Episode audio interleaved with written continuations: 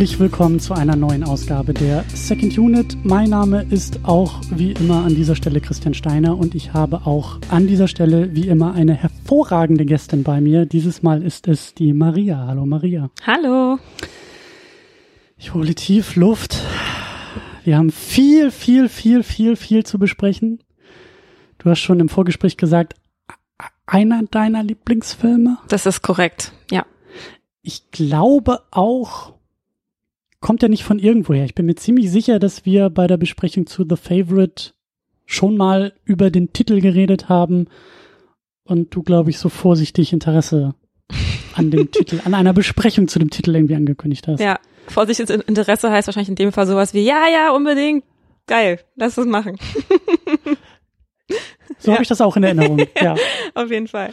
Ähm, wir haben ja Anfang des Jahres schon über äh, The Favorite in ausführlicher Fassung gesprochen und da geht mir das Herz ja immer noch ein kleines bisschen auf, einfach weil ich sehr, sehr großer Freund von sehr, sehr doofen Gags bin. Und ich fand, es war ein fantastischer Gag, dich in der Oscars-Unit Live-Schaltung per Skype in die Sendung zu holen.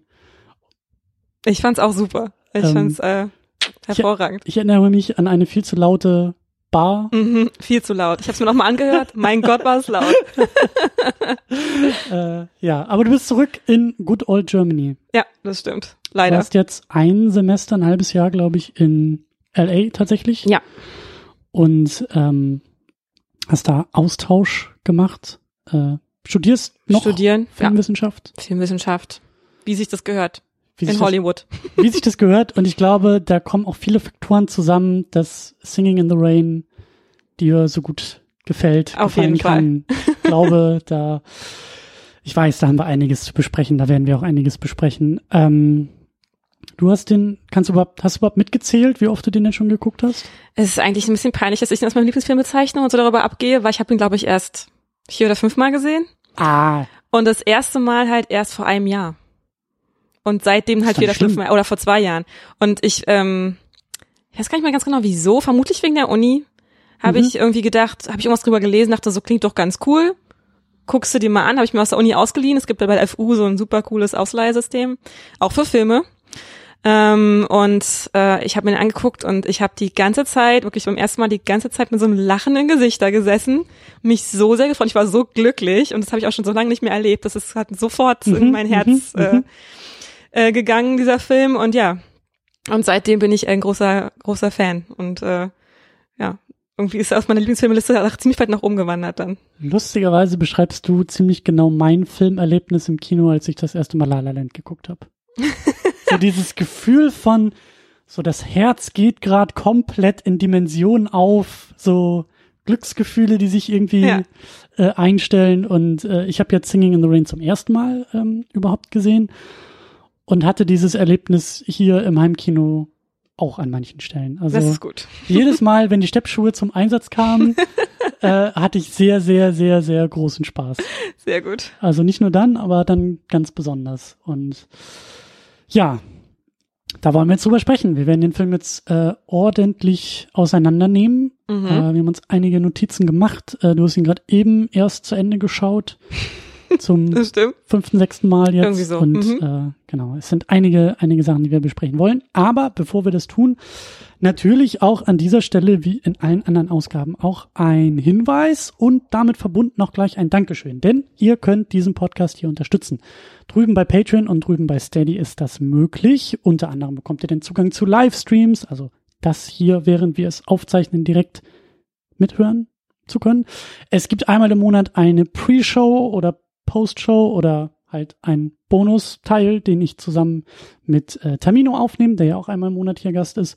Es gibt einen Blick hinter die Kulissen, einmal im Monat in der State of the Unit, sogar in Videoform, in Audioform, also ein sehr, sehr vollgepacktes Paket, das ihr da buchen könnt, äh, zahlen könnt und dann eben auch ein bisschen was zurückbekommt. Das machen immer sehr, sehr viele und sehr, sehr tolle Leute, die ja dann äh, auch damit ein Dankeschön am Ende der Sendung bekommen. Aber an dieser Stelle greife ich mir wie immer eine Person ganz besonders heraus und sage an dieser Stelle ganz besonders Danke an Anne, die gute Kostümfrau, aka Kostüm- und Klassiker-Fable, die uns hier auch unterstützt und äh, ich gehe mal davon aus, auch gerade im Livestream irgendwie zuhört. Deswegen an dieser Stelle liebe Grüße und vielen Dank an Anne für die Unterstützung. So, damit, äh, damit haben wir das. Haken dahinter und Check. weiter geht's. Check, genau. Äh, der Film, wie fangen wir denn an? Ich glaube, am besten fangen wir nochmal an mit einer kurzen, groben äh, Inhaltsbeschreibung. Okay. Also wir werden spoilern und wir reden über alles. Ich, ich wollte gerade sagen, Film, Achtung, Spielverderber. ja. Spoiler, wie die IMDb äh, übersetzt, also Spielverderber, aber ja, ja.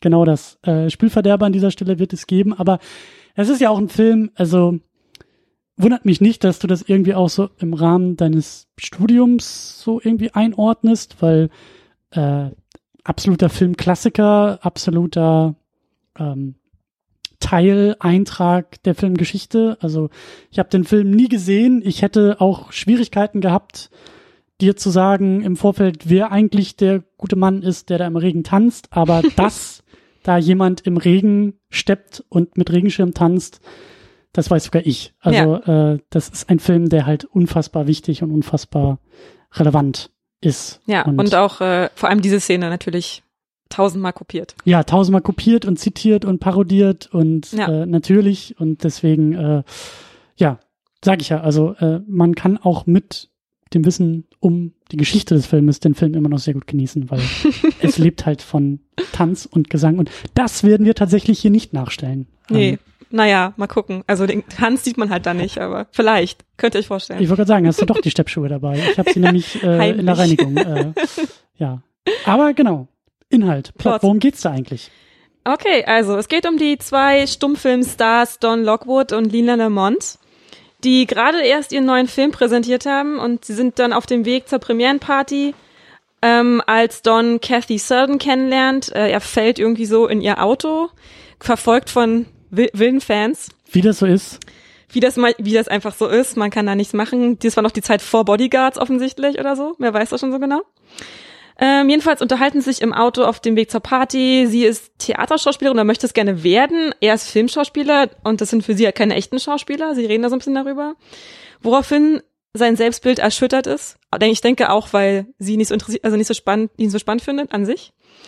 Wie auch immer, auf der Party gibt es dann eine Vorstellung der, dieser neuen Erfindung des Films, nämlich den Talk, Talking Pictures. Alle sind komplett unbeeindruckt. Wird sich nie durchsetzen, sowas. Wie auch immer. Ähm, jedenfalls beschließen dann irgendwie ähm, die Studios, dass auch Dons und Linas neuer Film The Dueling Cavalier ähm, nach dem Erfolg von The Jazz Singer ein Talkie werden soll. Leider hat aber Lina eine schreckliche Stimme. Das ist ganz schrecklich. Ähm, und ähm, die wissen also nicht richtig, wie sie, wie sie es machen sollen. Währenddessen entdeckt ähm, Don Kathy auf dem Studiogelände wieder. Sie verlieben sich und werden irgendwie sofort ein Paar. Ähm, und die Filmcrew versucht währenddessen sich irgendwie auf diese neue Technik einzustellen. Es gibt Sprechcoaches und diese Aufnahme mit dem Mikro gestalten sich alle sehr kompliziert. Mhm. Ähm, und die erste Vorführung des Films wird dann auch da dementsprechend ein Desaster. Ähm, ja, es gibt eine sehr viel unfreiwillige Komik durch die Fehler in den Tonaufnahmen. Ähm, und ja, das Publikum lacht die aus und sie wissen, was sie tun sollen. Woraufhin Cosmo, Kathy und Don den Film retten wollen, indem sie zu einem Musical machen, nämlich The Dancing Cavalier. Und ähm, die Idee ist, dass einfach Kathy die Parts von Lina spricht und singt, allerdings hinter ihrem Rücken. Es wird dann eine Mischung aus, modern, aus einer modernen Musik und äh, Musical und Historienfilm.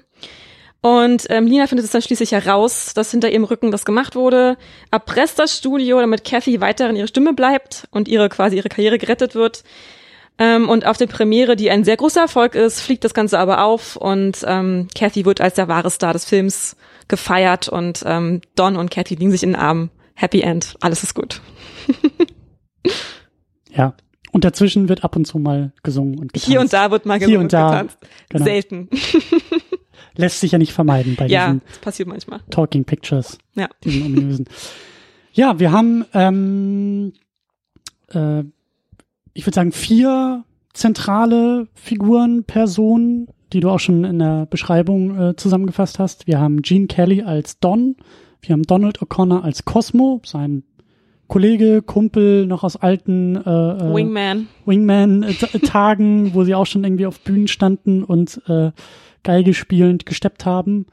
Ähm, dann Debbie Reynolds als Kathy, als ja, äh, Schauspielerin, dieses, diese, also sie, sie ist noch nicht Star, aber sie wird im Laufe des Filmes zum Star. Sie ist diejenige, die singen kann und eben diese heimliche Synchronsprecherin wird von Gene Hagen als Lena.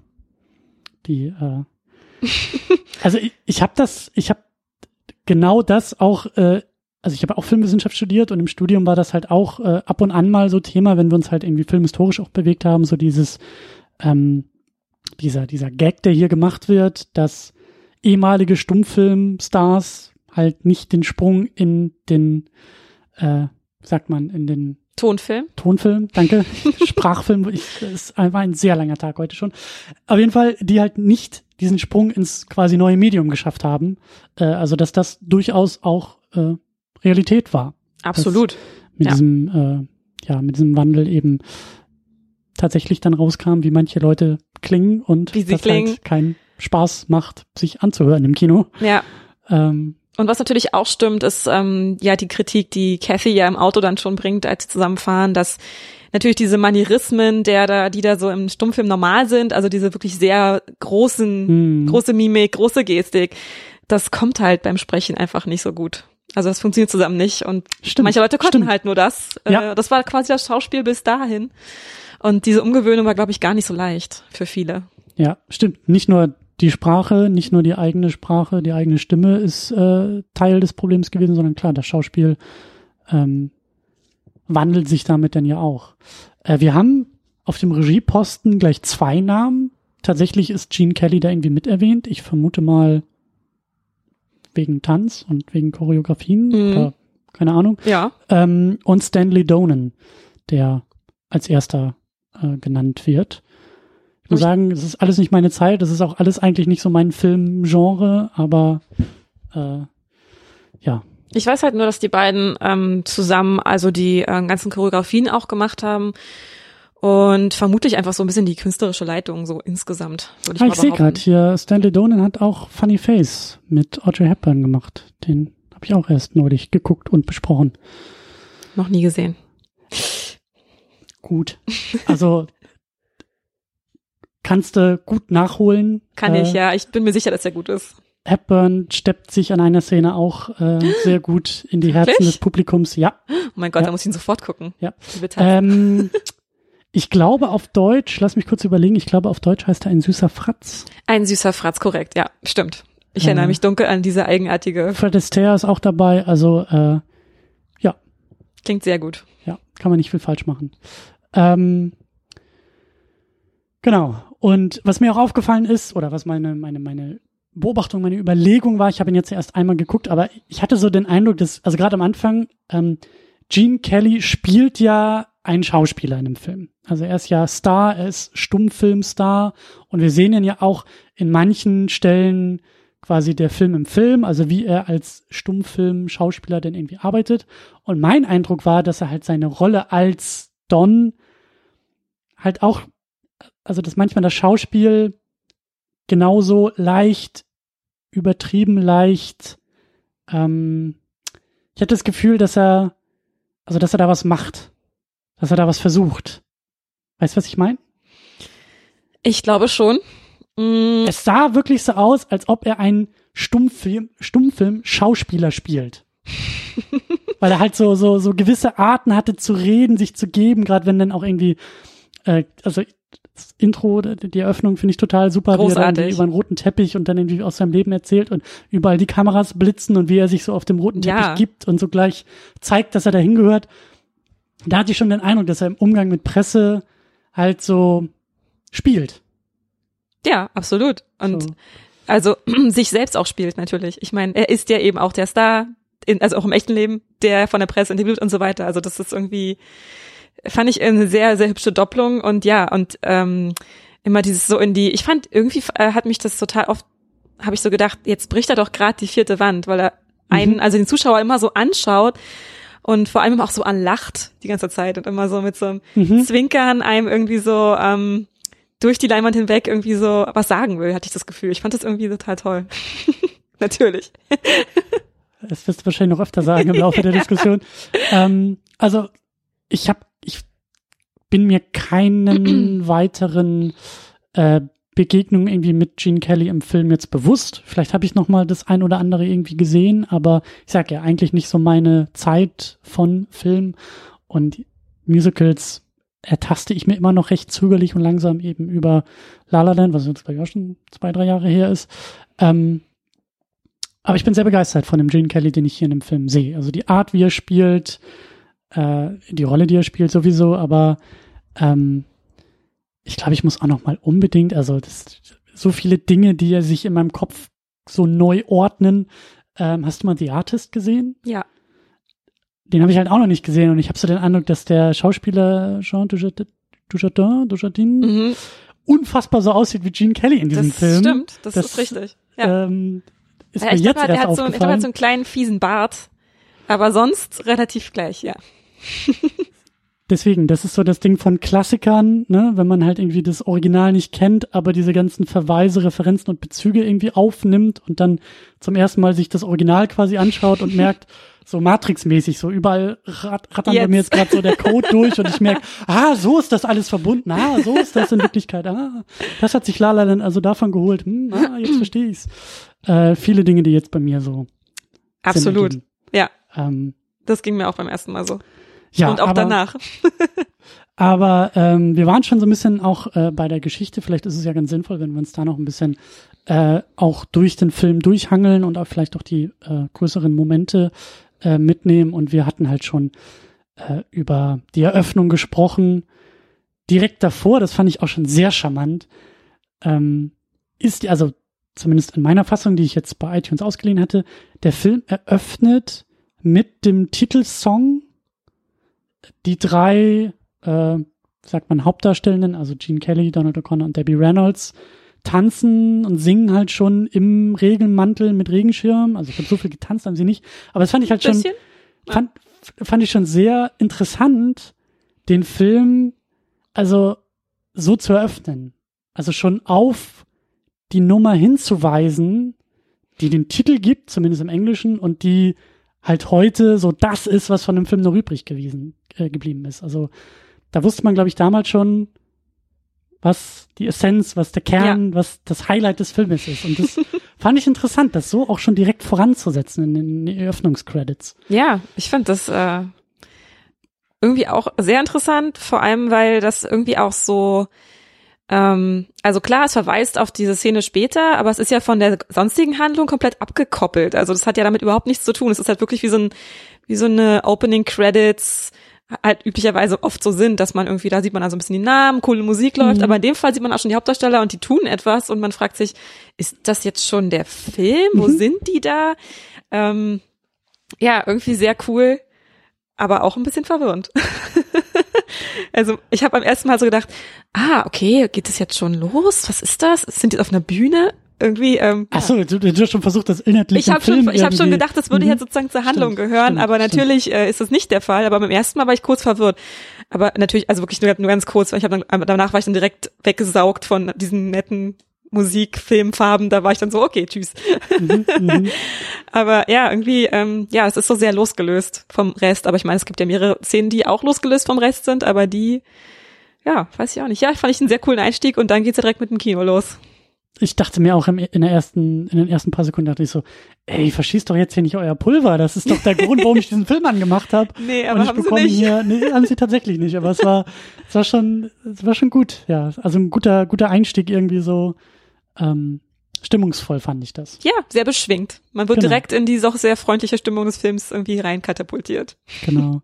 Und dann fand ich das halt auch, ähm, ja, äh, schön. Also wir eröffnen dann da irgendwie am, am Chinese Theater, also in einem, in einem großen Kino da auf dem, auf dem Hollywood Boulevard, ähm, das es ja auch wirklich gibt und immer noch gibt und äh, also stimmt, das ist ja auch das mit den mit den äh, Abdrücken Von Marilyn Monroe.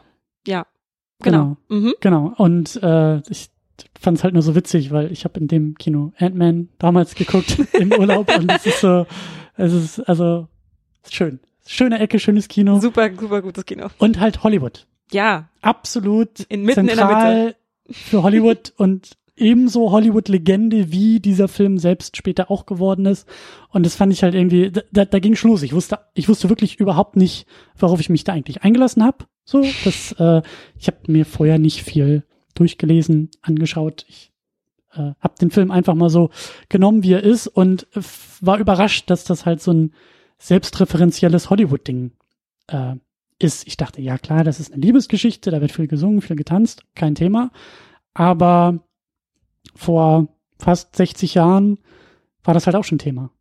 Ja. Dieses Hollywood macht Filme über Hollywood. Absolut. Äh, ja. Es gibt ja auch diese Theorie, fällt mir auch gerade ein, ähm, weil wir jetzt ja auch gerade, also wir heute arbeiten uns ja so unfassbar an den 80ern ab, so kulturell, gesellschaftlich. Das ist ja der heiße Scheiß. Jetzt hier dritte Staffel Stranger Things äh, auf Netflix. Die 80er sind so das Thema. Und ich habe mal diese Theorie gehört, dass halt alles so in Wellen kommt und das halt immer, also Nostalgie ist halt immer, also beschäftigt sich halt immer mit der Zeit 30 Jahre davor. Oh. Also es ist, es ist immer so ein, so ein Zeitabschnitt von 30 Jahren, dieses, diese, diese, diese, diese, ja, äh, ich bin halt nicht so der große Fan von Nostalgie, aber deshalb sind wir jetzt in den 80ern so unterwegs. Wahrscheinlich ist dann im nächsten Jahrzehnt die 90er eher so das Thema. Und spannend ist es halt, weil der Film 52 rauskam und sich so mit Hollywood Ende der 20er beschäftigt. Also theoretisch würde da diese Nostalgie, diese Nostalgie, diese Theorie von man beschäftigt sich immer irgendwie mit den Sachen, die 30 Jahre vorher waren, passt da das ja ziemlich gut. Das passt ziemlich gut, ja. So, und, Funktioniert. Ähm, das fand ich halt auch schon sehr bemerkenswert und charmant, dass halt so der Sprung von Stummfilm zu ja. Tonfilm. Ich glaube, das war halt einfach so ein äh, wahnsinnig einschneidendes Erlebnis für alle Menschen in Hollywood. Äh, kleiner Filmtipp am Rande nochmal, Sunset Boulevard, exakt das gleiche Thema, äh, nur düsterer und weniger singen. Ähm, also ich glaube, da gibt's wirklich mehrere Filme, die sich damit beschäftigen und es ist einfach, äh, ja, es war halt so eine filmhistorische Zeitenwende, alles auf einmal ganz anders. Äh, wenn man sich mit Filmwissenschaft beschäftigt, dann weiß man ja auch, wie alle Theoretiker so geschrien haben, um Gottes Willen, Tonfilm, der Untergang von allem. Ähm, das ist ja, das sieht man auch in dem Film, glaube ich, kurz, wo sie ähm, diese Vorführung haben in dem Haus von diesem, von diesem ähm, Filmboss, wo dann irgendwie äh, eine Schauspielerin so meint, das ist vulgär und das Ja, ist ja. widerlich und das ist keine Kunst mehr und so. Ähm, ja, wichtiges Thema. Also Und das ist so das Ding, wenn du 52 den Film im Kino geguckt hast, also je nach Alter natürlich, aber die Chancen sind ja ganz gut, dass du dich vielleicht auch noch genau an das Thema erinnern konntest, was der Film verhandelt. Also wir sitzen jetzt davor und sagen, der Film selbst ist ja äh, unfassbar alt und verstehst du so, Ja. dieses, wir sind so weit weg von dem Film selbst, aber eben auch von der Zeit mit, äh, also von der Zeit, äh, in die der Film spielt. Das sind für uns Welten, so. Aber damals war das halt relativ nah. So wie heute, wenn wir irgendwie im Kino sitzen und vielleicht Filme äh, oder, oder äh, Geschichten uns anschauen, die in den 80ern spielen. So, da gibt es vielleicht dann noch so Bezüge, die man im Alltag irgendwie hat oder man kann sich dran erinnern, ja, ja, das stand bei uns auch so rum, daran kann ich mich erinnern und an die Klamotten und so. Und so war es halt damals eigentlich genauso. 52 im Kino gesessen, Singing in the Rain gucken und und so ein bisschen, ja, Bisschen zurück, zurück, sich zurückträumen in die gute alte genau, weißt du noch, Stummfilmzeit. weißt du noch damals. So. Ja. äh, finde ich halt auch, ich finde ich finde es einfach faszinierend so, weil das das ist ja, heute ist es halt so weit weg. Ja, das stimmt. Obwohl natürlich, also ja, klar, also dieses spe spe spezielle Ereignis natürlich schon, oder diese Weiterentwicklung, ähm, aber dass irgendwie Film sich irgendwie ständig verändert und man irgendwie, also vor allem jetzt habe ich das Gefühl, äh, es oft so Momente gibt, wo man denkt, oh mein Gott, alles ist anders, es verändert sich alles gerade so krass, also sagen wir mal sowas wie 3D-Film, Hm. uh, ja, das Hm. war ja quasi das erste, was so angerollt ist und jetzt auf einmal irgendwie alles, alle gucken noch über Netflix, alle Videotheken sterben, äh, ins Kino geht auch, gehen auch nicht mehr so viele Leute. Also es ist, glaube ich, für den Film, für die Filmbranche schon alles ganz schön krasse Umwälzungen, die jetzt vielleicht vom technischen Level jetzt nicht so extrem vergleichbar sind, was der Tonfilm gemacht hat. Aber was, glaube ich, schon so ein bisschen rankommt. Und natürlich dann klar, das nächste neue Ding ist dann natürlich äh, VR. Filme, wo wir dann mittendrin sind, was weiß ich. Aber das kommt doch, das ist noch ein bisschen Zukunftsmusik, aber ich glaube, das wird dann nochmal so ein, so ein Schwung. Und ich glaube, der Film ähm, ist sozusagen immer noch aktuell, weil man halt, äh, weil es immer wieder technische Neuerungen gibt, vor denen alle erstmal stehen und sich wundern, wie machen wir es denn jetzt? Wie, wie können wir denn jetzt damit umgehen? Sowohl die ähm, Macher als auch die Zuschauer vor so ein Rätsel gestellt werden und ähm, man erstmal schauen muss, wie kann ich jetzt adaptieren. Dann gibt's natürlich die Stimmen, die erstmal sagen, oh Gott, das ist äh, der Zerfall der Kultur. Untergang des Abendlandes. Andere sagen, oh mein Gott, das ist der, das ist das Beste, was jemals passiert ist und so weiter. Also genau. Und das fand ich, finde ich irgendwie, glaube ich, das wird einfach immer aktuell sein. Ja, das, daran, daran muss ich auch immer denken, so dieses, ähm, wie in der heutigen Zeit. Also heute kannst du sehr gut YouTube-Video-Essays machen und sagen, Hollywood ist korrupt und der Untergang des Abendlandes und äh, ja.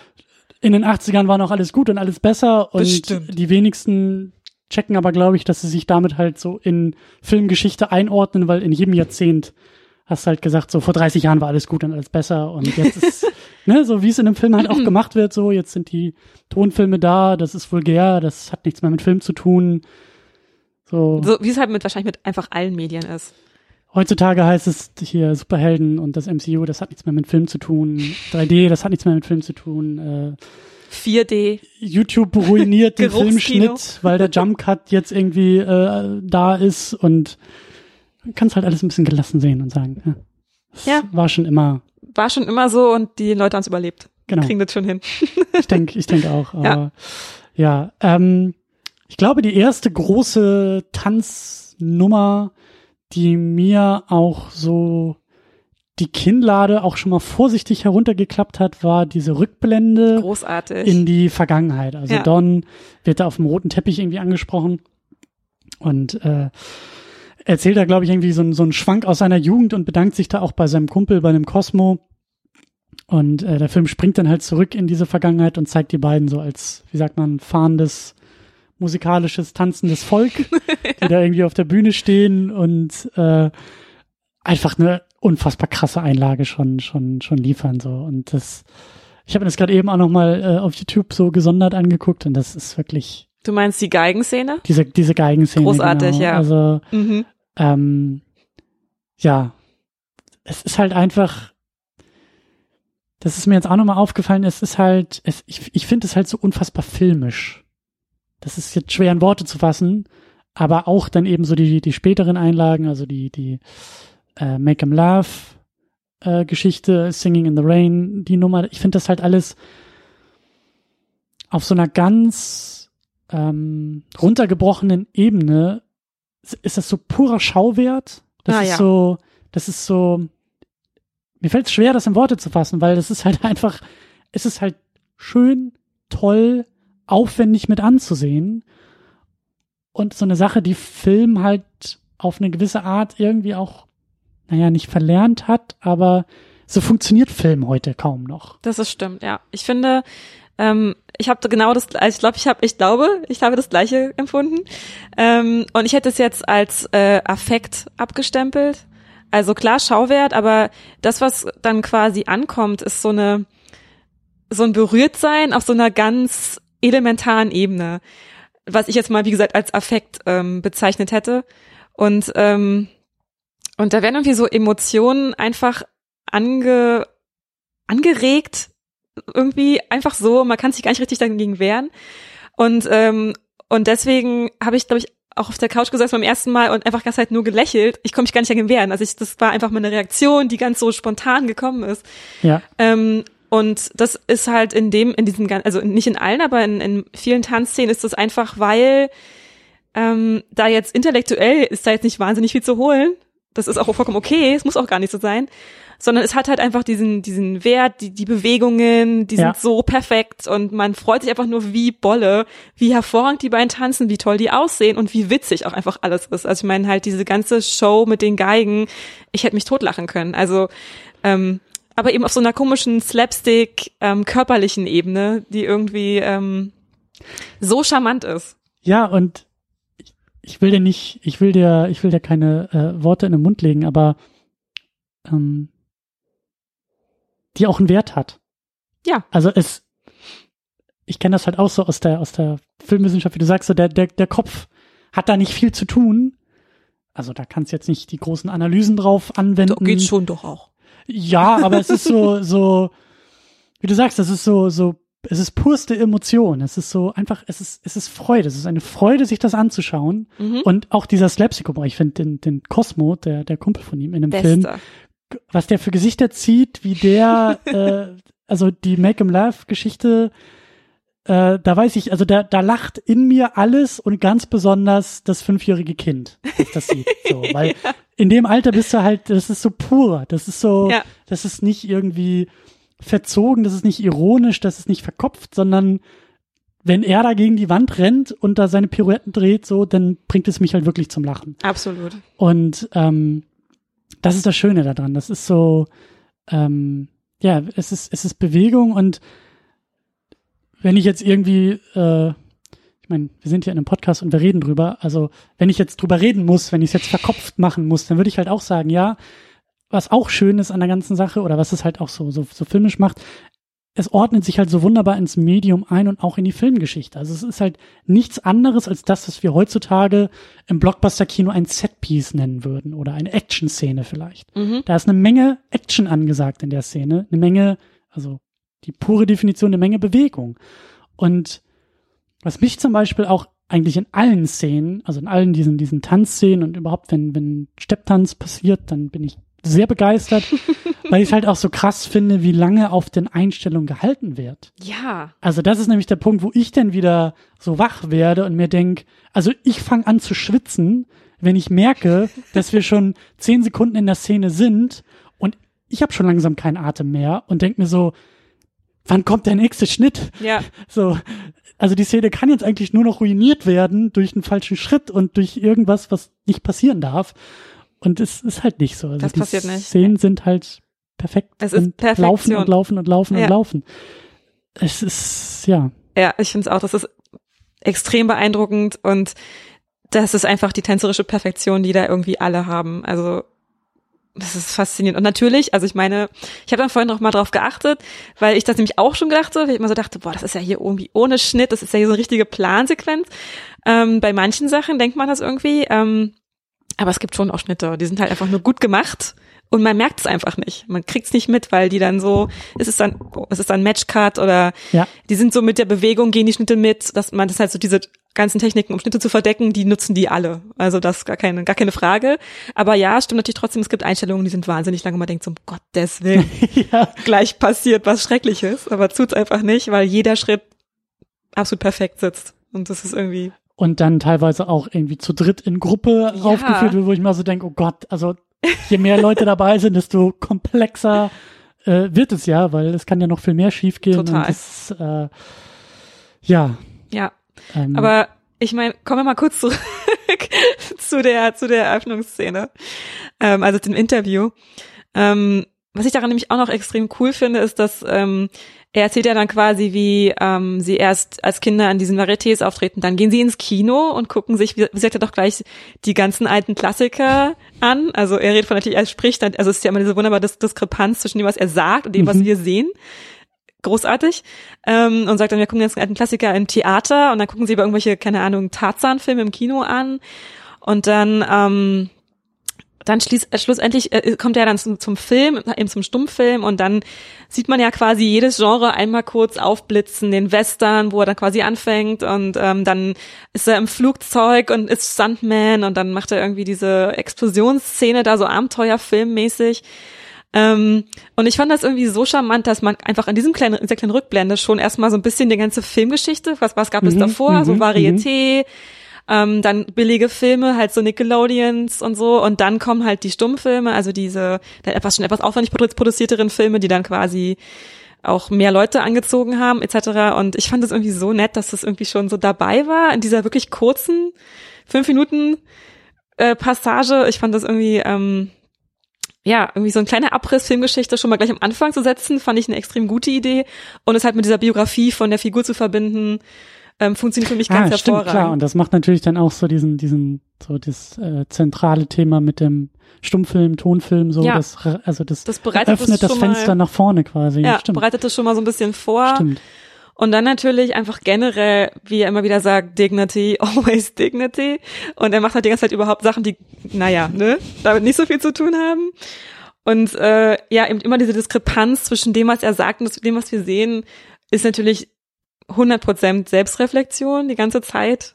Und der, der, der Film immer sagt, guck mal hier, wir zeigen euch zwar was, mhm. aber es könnte auch was ganz anderes die Wirklichkeit sein. Und ähm, also einfach allein das hat mich schon extrem begeistert. Hast du dieses Element von äh, Film lügt? Also ja, Film absolut. ist ja nicht die Wirklichkeit oder die Wahrheit, sondern was eigenes. Ja, und das, und das sagt der Film quasi, ich finde halt in dieser kurzen Szene ist schon so viel drin, was später in dem Film wieder eine Rolle spielt.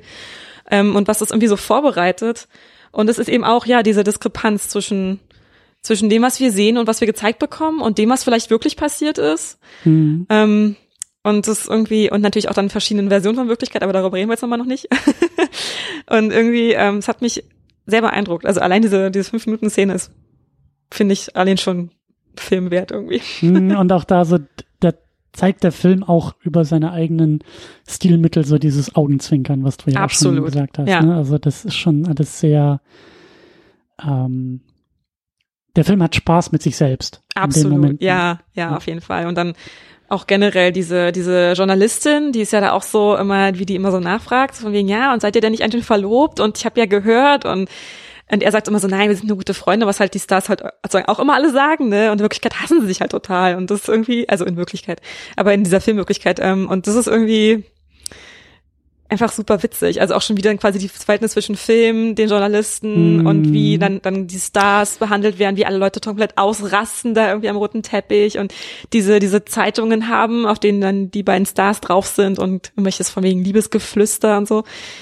Ist Das wird auch öfter aufgegriffen. Ja. Ähm, ich glaube, das erste Mal, ähm, als sich Don mit Kathy, glaube ich, irgendwie unterhält oder das zweite Mal, als sie sich irgendwie treffen oder so. Also sie spricht ihn, glaube ich, irgendwie auch auf diese Gerüchte-Klatsch-Kolumnen an und da steht doch aber drin und ihr seid doch ein Paar und Ja, äh, ne, so du kannst doch kein Interesse an mir hier haben. Ich weiß doch, du bist längst vergeben und da ähm, auch da ist verarbeitet sich Hollywood selbst so ein Ja. bisschen so dieses ähm, ja Stars und wie sie dargestellt werden.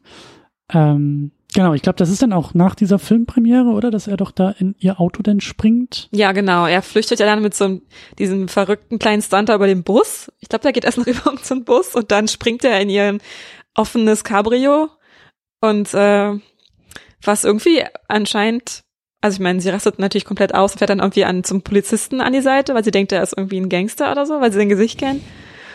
Und der Polizist sagt dann so, nee, nee, das ist doch hier ein super Hollywood-Star. Und sie sagt, okay, dann fahre ich den jetzt mal nach Hollywood. Ja, und das ist irgendwie auch so, hm, sagen wir mal, Seltsam. seltsam und der Film ist von 52 und geht mit seinen Protagonistinnen auch entsprechend um, Ja, sagen wir es mal so. ja, das stimmt. Aber ja, das ist stimmt schon. Es ist, Es ist in der Szene schon ein kleines bisschen grenzwertig, aber es ist halt immer noch witzig gemacht und sie ist halt, ähm, also sie findet sich ja, also was heißt findet sich ab, aber sie nimmt ihn dann, also sagt ja dann auch, komm, ich fahr dich da jetzt hin. Also sie ist schon auch äh, immer noch dann irgendwie hat Macht über diese über Situation. Also Sie ist ja, jetzt nicht vollkommen hoffnungslos au ausgeliefert. also schlimmer geht's auf jeden Fall noch so, aber es ist halt schon so dieser, dieser eben auch so für Gags herhaltende, ähm, ja, wie soll man sagen, Umgang mit Frauen, der halt eben auch so, also Ja, der damals eigentlich auch schon nicht so klar ging, aber Nee. halt dann für die Pointe noch irgendwie hergehalten hat. Und also auch so bezeichnend, was du auch gerade gesagt hast, so sie fährt halt mit ihm zum Polizisten und sagt, Hilfe, dieser Mann ist mir in mein Auto gesprungen und der Polizist sagt, ah, das ist doch der berühmte Filmstar und, und das so, Thema ist erledigt. Genau, okay, na dann. So, da Kann ja denke ich mir auch so, ja, also auf eine gewisse Art und Weise haben wir vielleicht auch heute noch Nachwellen von Von all dieser dem. Art, genau so, weil, hey, du bist doch ein berühmter Mensch, du kannst doch gar kein schlechter Mensch sein. Ja, Da haben wir in den letzten Jahren auch gemerkt, dass das nicht unbedingt deckungsgleich stimmt ist. nicht ganz und das stimmt. Ja. Ja. Aber ähm, ja, äh, ich sag mal skurril, aber es ist halt eben auch, also ja, gab auch schon schlimmere Beispiele. Ich finde tatsächlich, also wenn wir, wenn wir über Sexismus reden möchten, können wir gerne machen, ähm, dann finde ich tatsächlich den Umgang mit Lina viel schlimmer. Mhm. Weil Lina. Sie ist ja die, die, sie, sie ist ja der Filmstar, Sie die halt der mit Don Filmstar. dreht und die Probleme mit dem Tonfilm hat. Genau, genau. Und Ähm, Ähm, und irgendwie, das, das Ding ist, dass sie, sie hat irgendwie so eine Line, sowas wie, äh, you think I'm dumb or something, oder irgendwie sowas sagt sie ganz oft. Und dann, immer wenn sie das sagt, gucken alle Männer, die um sie rumstehen, immer so ein bisschen betreten zum Boden, so nach dem Motto, ja, das denken wir. Wir denken schon, dass du ein bisschen dumm bist. Ähm, und es ist einfach irgendwie, also, es ist halt A nicht wahr und B einfach irgendwie gemein und sie machen sie immer so runter. Ich meine, klar, sie ist halt, sie ist halt irgendwie jetzt nicht gerade ein nettes Charakter, das sehen wir alle ein. Ähm, aber es ist irgendwie trotzdem kein Grund, sie irgendwie die ganze Zeit so sexistisch von oben herab zu behandeln und dann irgendwie, ähm, und ich habe mich quasi richtig gefreut, obwohl es ja quasi ein mieser Move ist, am Ende, als sie Ja. dann halt mit Ja. dem Vertrag angewedelt kommt und sagt, ja, hier steht drin, ich kann das und das machen und so und so ist das und ich habe die volle Power hier, Leute. Äh, ich habe so gedacht, yes, you go, girl. So, ich fand's richtig gut. ja, also dieses Herablassende, so, das, das äh, macht der Film dann ja äh, in der Szene, wo sie ähm, die ersten Tonfilmaufnahmen halt irgendwie spielt, spielen muss und dann der Regisseur noch verzweifelt versucht, ihr ein Mikrofon irgendwie zu erklären und zu sagen, da ist das Mikrofon und da redest du jetzt rein und das ist ja dann auch so Teil von so mehreren Gags, dass sie es halt einfach nicht gebacken bekommt äh, und tatsächlich da an der Stelle irgendwie zu doof ist, in ein Mikrofon zu sprechen.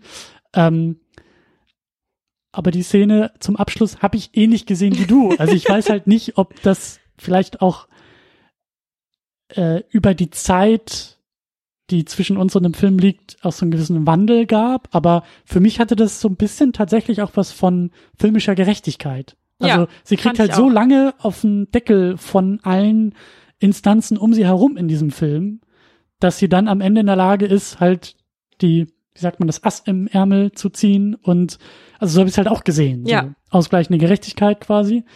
Ähm, weiß ich aber auch nicht, ob das nicht eher so eine, Das sind da nicht eher die, die, die böse, die, also ob das nicht eher negativ konnotiert sein sollte, diese Szene, Ich die ich sehr positiv schon. sehe. Ich glaube schon. Also tatsächlich äh, ist ja dann die, die quasi die äh, das Ergebnis davon, der dann quasi, dass dann Kathy irgendwie für die nächsten fünf Jahre ihre alle ihre Rollen sprechen müsste und dann quasi gefangen wäre und so. Mhm. Und das wäre Wir müssen eher mit Kathy wir müssen mit mitfiebern, Kathy ja. und Don mitfiebern, in dem Liebespaar, Stimmt. das ja noch nicht quasi ganz safe ist in, an dem Moment. Und ähm, äh, und ja, natürlich ist sie dann in dem Moment die Böse.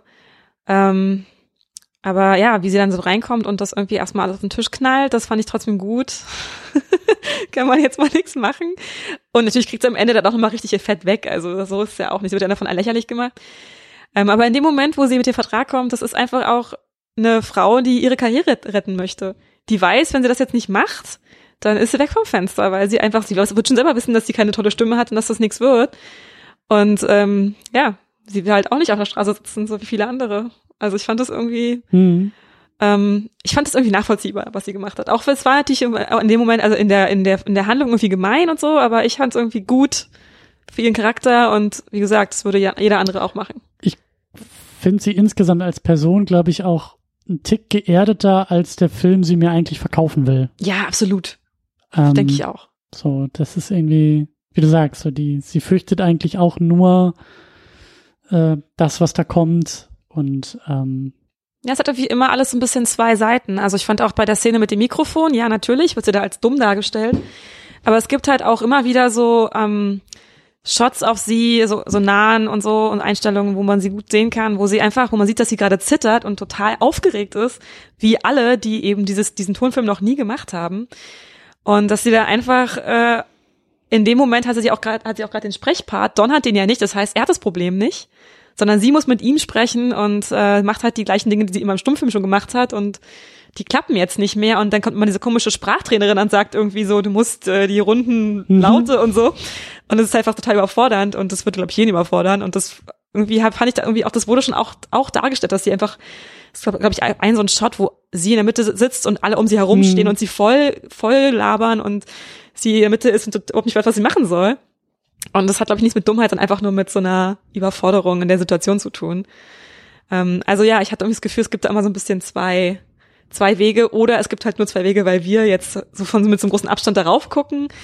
Aber vielleicht auch nicht. Vielleicht waren die auch von vornherein irgendwie so ein bisschen angelegt. Also, weil, wie gesagt, diese Überforderungsnummer, das war eigentlich relativ eindeutig, fand ich hm, auch. stimmt, stimmt, ja. Ich meine, klar, am Ende ist ja ein bisschen der, der Grund des Gelächters, als dann irgendwie der Studioboss reinkommt und sie quasi umschmeißt, weil er das Kabel irgendwie an dem Kabel zieht und äh, ist natürlich ein klassischer Slapstick-Gag irgendwie, aber da wird sie dann. Speaking of Slapstick, Aha. weil äh, einer der großartigsten Momente in dem gesamten Film ist auch ihr zu verdanken, weil sie in wirklich also fantastischer Manier eine Torte ins Gesicht bekommt. Und ich habe gemerkt, was für ein großer Fan ich von Torten im Gesicht bin. Ähm, absolut zeitlos, ja. absolut äh, herrlich. Also ja. äh, ich erinnere mich noch an Jackie Chan in, äh, ich weiß schon gar nicht mehr, was es war, ob es Police Story oder so, glaube ich, war, irgendwie in den 80ern.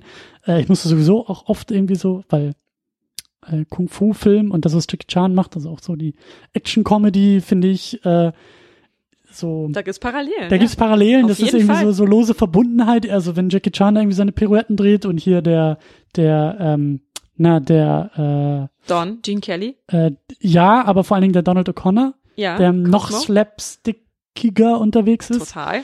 Äh, Habe ich Parallelen gesehen, aber eben auch an der Stelle Kuchen ins Gesicht äh, macht jeden Film besser, finde ich. Auf jeden Fall. Und ich habe irgendwie, für mich ist das immer, ist das tatsächlich immer eher so so mit äh, ähm, Zeichentrickfilm verbunden, mhm. so Bugs Bunny und mhm. sowas. Ist das passiert wirklich die ganze Zeit. Und ich fand es auch super charmant. Also ich habe äh, ich habe darüber auch wirklich gelacht wie so ein kleines Kind. Ja. ist auch, ich finde es auch okay. Ich stehe dazu ich sag ja, der Fünfjährige in mir hatte auch großen Spaß mit diesem Film, was ihn irgendwie auch so, was, was ihn irgendwie bereichert. Ja. Also der ist sehr, äh, also in solchen Momenten und in solchen universellen Momenten ist der halt so, so, so schön. Also ja. diese, diese pure Freude, die er irgendwie ausstrahlt. Auf jeden Fall. Und dann, wo wir gerade über Torten reden, ist natürlich auch super witzig, dass ähm, Kathy in der ersten Szene dann, also wo sie dann bei der Party sind, aus der Torte springt ich wirklich, ich hätte mich wegschmeißen können. Also äh, das ist halt einfach auch so, also mittlerweile natürlich so ein wahnsinniges Klischee, aber in dem Moment hat das perfekt funktioniert. Und es ist halt wirklich so, und dann, dann spannt sie auch noch den Bogen zum Schluss mit der Torte. Ich fand's perfekt. Also, Stimmt. Stimmt. Ja. Da haben sie einfach diesen Gag, haben sie einfach nochmal, also einfach doppelt ausgenutzt irgendwie. Fand ich richtig gut. Stimmt. Also meinst du am Ende, wie sie auf der Bühne steht hinter dem Vorhang und zum Nee, Vorschein nee, ich meine, ich meine in der Szene. Also es spannt richtig so. zum Bogen. Sie kommt in die Szene mit der Torte, springt aus der Torte und am Ende der Szene geht sie aus der Szene, weil sie die Torte geschmissen hat in, ins Stimmt. Gesicht von Lina und äh, muss dann quasi so sturmartig die Szene verlassen, weil sie weiß, dass sie sonst ausrastet. Das fand ich richtig cool. Also es war einfach so eine kleine nette Tortennummer irgendwie in einem in einer Szene. Stimmt. Und ja. dazwischen auch noch eine große Tanzeinlage, die auch Und dazwischen die hervorragende Tanzeinlage, ja. Wo ja. sie immer noch mit Don irgendwie sprechen muss, während sie eigentlich diese Nummer da abzieht. Ja. ja. ähm, wie ging es dann weiter? Ähm, irgendwie landet Don bei seinem Kumpel.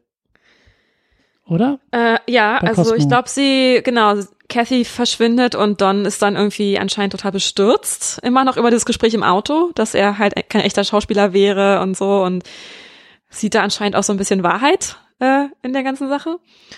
Und sie Ach, gehen, ja, stimmt. und sie gehen doch dann, genau, das habe ich mir extra aufgeschrieben, weil ich das so toll fand. Äh, sie gehen dann durchs Studio. Sie treffen sich im Studio, Cosmo und Don. Ähm, und ja, und ja, dann treffen sie doch so einen, der als so ein Eingeborener verkleidet ist, von irgendeiner Art Abenteuer-Dschungelfilm.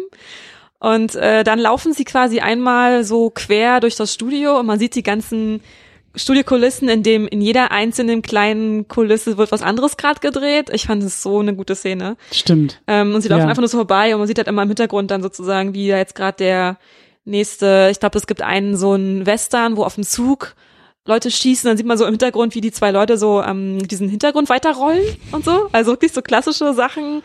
Dann eine Musical-Nummer machen sie, glaube ich, auch im, im Hintergrund unter diesem komischen Dschungel-Abenteuerfilm äh, ja, da latschen sie einfach mal quasi so quasi durch fünf Filme mal schnell so durch, während sie sich unterhalten, so ein bisschen im Hintergrund wird dann mal kurz aufgefaltet, was es eigentlich gerade für Filme so gibt und mhm. wie die mhm. gemacht werden und äh, auch was für eine Fließbandarbeit die da produziert werden, alle im gleichen Studio quasi und äh, ja und dann kommt natürlich ähm, dann kommt Make Them Laugh. Ein fantastischer Abschluss. Ich habe nicht viel äh, irgendwie zur, zur Filmproduktion oder so mir, mir irgendwie angelesen. Das hätte dann irgendwie wahrscheinlich nochmal drei Wochen äh, Arbeit äh, bedeuten können. So. Aber ich habe irgendwie die Anekdote gelesen, dass der Schauspieler, äh, der Donald O'Connor, irgendwie nach der Nummer, nach dem Dreh irgendwie ein paar Tage im Krankenhaus lag, weil er einfach nicht mehr konnte, weil der irgendwie Kettenraucher war und also so platt, wie er am Ende der Szene am Boden liegt, glaube ich auch in Wirklichkeit war. ja. Weil ich, also das war auch so ein Fall, wo ich ähm, hier vom Fernseher saß und mir dachte, wann hört diese Nummer denn eigentlich mal wann auf? also enden, ja. ja, wo, wo will der noch hin? also der Mann tut sich doch gleich weh. Ja. Das ist wirklich, ja, sehr, sehr krass. Ja, ich fand, ich habe auch in der Szene immer so geschwankt zwischen wirklich so fast schon manischer Begeisterung darüber, mhm. wie krass das gerade alles ist und einfach so einer ist jetzt gerade echt viel. ja. Also so so ja, eine ja. so eine so, weil es auch wirklich so übertrieben ist und die Szene hört nicht auf und am Ende wälzt er sich auf den Boden und, und ja. dreht sich mit seinen eigenen Beinen im Kreis und, und spielt mit dieser Puppe rum und es ist einfach nur hammerkrass, was er jetzt halt macht und macht krass, krasse Gesichtsverrenkungen und das dauert alles irgendwie gefühlt fünf Minuten. Ähm, aber ja, äh, beeindruckend. Also ich finde es wirklich beeindruckend. Und die Arzt mit dem Krankenhaus habe ich auch gelesen. und äh, kleine weitere Anekdote dazu, weil ich habe mir nur Anekdoten aufgeschrieben. Sehr gut. Das war super. Ähm, war das ähm, ja, die Szene, die haben die Szene gedreht. Er hat, er war danach im Krankenhaus. Dann, dann wurde festgestellt, hey, als wir die das erste Mal gedreht haben, haben wir irgendwie das Filmmaterial verkackt. Oder irgendwann hatte ich auch, hatte ich auf Aufnehmen gedrückt. Ich weiß nicht. Jedenfalls war die Szene nicht im Kasten und er hat sie dann einfach nochmal gemacht. ich also dachte, okay, das ist einfach, ja, ein Profi. Ja. Hat er dann einfach nochmal exakt nach aus dem Krankenhaus raus und die gleiche Szene, die ihn reingebracht hat, exakt nochmal. Ja. Nice. Ja. Aber wirklich, ähm, ja, und auch, auch, also er besingt und betanzt dabei ja eben auch genau das, was er so tut, die, die Comedy. Ja, und die, und die unwahrscheinlichen Anstrengungen, die unternommen werden, um Menschen zu unterhalten. Ja, und aber auch die Schönheit dahinter, auch, auch den, den Wert purer Unterhaltung. Ja. Ne, so dieses, ähm, ich habe mal, ich habe mal dieses äh, wunderbare Zitat gehört, wer lacht, kann nicht gleichzeitig Angst haben. Mhm. Also Lachen befreit dich von jeglicher Angst, die du davor oder danach spürst. Und ich finde, da ist was dran. Und diese Szene, also besingt und betanzt eigentlich auch genau dieses Phänomen. Und also tut es halt auch wirklich. Ja. Also ich sitze halt auch sehr ähm, leicht und locker und gelassen dann im äh, Sessel und habe einfach Spaß. So. Ja, auf ich kann nichts Fall. anderes haben, als diese Szene zu feiern. Auf jeden Fall, ähm, ja. Und auch, ähm, ich finde es auch ein kleines bisschen so, so, ein, so ein Gefühl wie, klingt jetzt komisch, aber so ein bisschen wie im Zirkus. Weil man denkt halt ja. so, oh mein Gott, wie ja. macht er das gerade? Ja. Und dann läuft er die Wand hoch und dann macht er so einen krassen Salto und ähm, und es gibt immer noch keinen Schnitt und dann macht er noch einen Salto und es gibt immer noch keinen Schnitt und dann wie gesagt, als ich, ich glaube, als er mit der Puppe rumspielt, habe ich am allermeisten gelacht, weil das einfach so lächerlich und albern ist, aber eben auf so eine unschuldige und wirklich absolut unironische Art. Und ich fand es ja. irgendwie so, ja. das ist, und das fand ich irgendwie so sympathisch, weil, wie du schon vorher hast, vorhin schon gesagt, das ist einfach so echt. Also es wirkt so echt im Sinne von ungezwungen und, und irgendwie leicht und einfach nur, weiß auch nicht, voll, voller Spaß und Freude an der Sache obwohl es natürlich alles andere bei den Dreharbeiten wahrscheinlich alles, alles, alles andere als freudig und spaßig war, aber man, aber das merkt man halt nicht. Und das merkt man den ganzen Film ja auch nicht. Also und man denkt immer so, boah, voll easy, dieses Rumgetanze, das kann ich bestimmt auch. und wenn Problem. ich jetzt auch gerade so drüber nachdenke, so, weil ähm, vorhin meinte ich ja schon, also Tanz, Film oder ähm, der Film auch, der halt mit seinen Action-Szenen, wenn man so will, also Tanz, diese Tanzeinlagen als Action-Szene zu deuten, denke ich mir, ja, das, also der Mechanismus ist heute noch genau der gleiche. Also Tom Cruise hat sich letztes Jahr irgendwie hundertmal aus dem, aus dem Flugzeug gestürzt für seinen komischen Mission Impossible Stunt und das Prinzip dahinter ist genau das gleiche wie das, was Absolut. der Schauspieler hier gemacht hat und sich ins Krankenhaus getanzt hat, nämlich so doof wie es klingt, halt für unsere Unterhaltung zu leiden. Für die paar Mark 50, die wir da im Kino ausgeben und irgendwie zwei nette Stunden haben, äh, alles zu geben. Alles zu geben. Ja, so. absolut. Und das, und das, und das ist tatsächlich halt wirklich, äh, wie du schon sagst, super nett, dass das eben auch der Inhalt des Songs ist. Also das ist hier so deckungsgleich und das macht das Ganze eben so besonders und äh, irgendwie auch so interessant. Ja. ja. Ähm, auch dieses ähm, Wandern durch Filmkulissen, äh, was die beiden halt vorher gemacht haben. Ähm, also ich, äh, ich nähere mich der Sache ja rückwärts. Also ich habe ja mein erstes Musical, Filmmusical, was ich gesehen habe, war La La Land und ich war total verliebt. Und jetzt bin ich ja dabei, diese ganzen Verweise und Referenzen erst aufzuarbeiten und zu verstehen. Also in meinem Kopf ist das halt immer dieses, ah, das ist ja wie in La La Land, aber es ist ja eigentlich genau andersrum. Und das hat mich aber dann eben auch, also technisch gesehen hat mich La La Land an dieser Stelle dann an Singing in the Rain erinnert. Obwohl es andersrum, Andersrum, ist. Aber ja. der Punkt, den ich machen will, ist, auch bei La La Land gibt's ja denn diese ähm, Szenen, wie die beiden Hauptfiguren sich halt ähm, auf dem Studio-Lot treffen und da auch so ein bisschen durch die Gegend wandern und auch da im Hintergrund, da sind es ja nicht irgendwie fünf verschiedene Filme, sondern ich glaube irgendwie ein Film oder so, der da gedreht wird, aber so dieses Prinzip von ähm, ja, am Hollywood-Filmset sich bewegen und dabei durch das Filme machen laufen. Mhm. Plus dabei sich dann auch als Paar näher kommen. Das haben wir hier dann, ich glaube, in der Szene danach oder ein bisschen später haben wir es ja auch, Ja. als äh, Don und äh, Kathy ja eigentlich das Gleiche tun. Also sie laufen doch irgendwie auch, ich weiß gar nicht mehr genau. Sie sind dann, glaube ich, draußen, äh, wenn ich mich recht erinnere. Und da sind dann auf jeden Fall lau lauter Leute, die da irgendwie so mit dem Film was zu tun haben. Ich glaube, ach genau, ich glaube, Cosmo entdeckt sie bei, ähm, oh ja, jetzt weiß ich wieder. Ähm, er entdeckt sie dann bei im Studio, ähm, wo sie gerade auch an einem Talkie arbeitet, wenn ich mich recht entsinne. Weil dann kommt sozusagen, davor kommt äh, so ein äh, sich drehende Zeitungen, ne, kennt man doch immer so, wuh, neu, neueste News und so, ne? Äh, und jetzt Extra äh, Blatt, extra Blatt. Extrablatt, Extrablatt. Jetzt Hollywood hat jetzt den Tonfilm entdeckt und Jazz Singer ist der große neue Film und alle machen das jetzt und so. Und dann gibt es so eine sehr eigenartige und ich habe die auch tatsächlich, ich vergesse die immer wieder, aber ich habe die heute eben erst gesehen, deswegen weiß ich das jetzt noch. So eine eigenartige Montage, um zu halt die Welt der Talkies darzustellen, in der dann irgendwie so ganz viele Szenen hintereinander kommen, wo irgendwelche Leute singen, tanzen. Ach ja. Äh, es ist alles wahnsinnig bunt, es ist alles total laut, die ganze, die ganzen, die ganze Tonspuren gehen durcheinander und es ist irgendwie so ein, so ein bisschen so eine, ähm, ja, so eine Kakophonie der verschiedenen Filme und der verschiedenen To- Ton, Tonebenen, die da sein können. Und dann, am- also dann am Ende schließt sich dann der Kreis und dann sieht man eben Kathy, wie sie dann mit äh, in so einem Musical mitmacht und in so einer Girls-Reihe da irgendwie mittanzt und dann entdeckt ähm, Cosmo sie da und dann holt er schnell Don und dann unterhalten sie sich und dann gehen sie auf dem Studiogelände lang und dann kommt eine meiner allerliebsten Szenen. Wie sie halt in diesem leeren Wie sie dann, äh, ja, wo, Studio. Ich glaube, er sagt dann, ich habe es, glaube ich, sogar aufgeschrieben, lass mal gucken. Ähm, genau, er sagt irgendwie, can't say it without a proper setting. Mhm. Und dann will er halt irgendwie sagen, dass er sie toll findet und so. Und dann gehen sie da rein, dann macht er alles an und Mhm. baut diese Kulisse da irgendwie auf, was irgendwie auch so Erst der Nebel am der Nebel dann Boden. irgendwie dann diese macht einfach diesen Himmel an, diese, Mhm. diese Kulisse im Hintergrund, dann irgendwelche welche ähm, Lampen und was weiß ich und äh, und es ist irgendwie so nett, weil eben wieder total selbst, selbstreflexiv, ne, so von wegen, guck mal hier, also ich bin ein Film, Mhm. wir bauen jetzt mal diese Kulisse für dich und äh, das wirst du dann richtig toll finden und man findet es dann auch richtig toll. Das ist irgendwie das Interessante daran, obwohl man das halt weiß und also es immer auch einem ja quasi auf dem Tablett serviert wird, guck mal, das ist jetzt hier, das ist jetzt ein Film und das ist alles Fiktion, ist, ist man trotzdem total drin, oder ich zumindest war total drin, habe so gedacht, yeah, wow, ist das gerade romantisch, toll. So, also ich weiß auch nicht, aber das war irgendwie, es hat total gut funktioniert, dass ich einfach dann auch nicht vergessen habe, aber es war irgendwie in dieser Szene dann irgendwie so halt so natural gewirkt. So, ja, klar, wir sind da jetzt, da ist jetzt dieser komische Himmelhintergrund, klar, auf jeden Fall. es wurde so offengelegt und ich fand es irgendwie total gut. Also es hat mir irgendwie richtig gut gefallen. Es ist, es ist der Zauberer mit der, äh, mit der schwarzen Maske, der damals im Fernsehen lief und uns allen gezeigt hat, wie Zaubertricks funktionieren. Und es hat trotzdem noch Und es Spaß. hat trotzdem funktioniert. So. Du siehst, wie der Zaubertrick geht, aber es wirkt. Das ist eine perfekte, das ist eine perfekte Parallele, ja, auf jeden Fall. ähm, und ich kann mich halt auch noch dran erinnern, weil er, er rekreiert da so die ganzen Aspekte irgendwie am, am, am Film.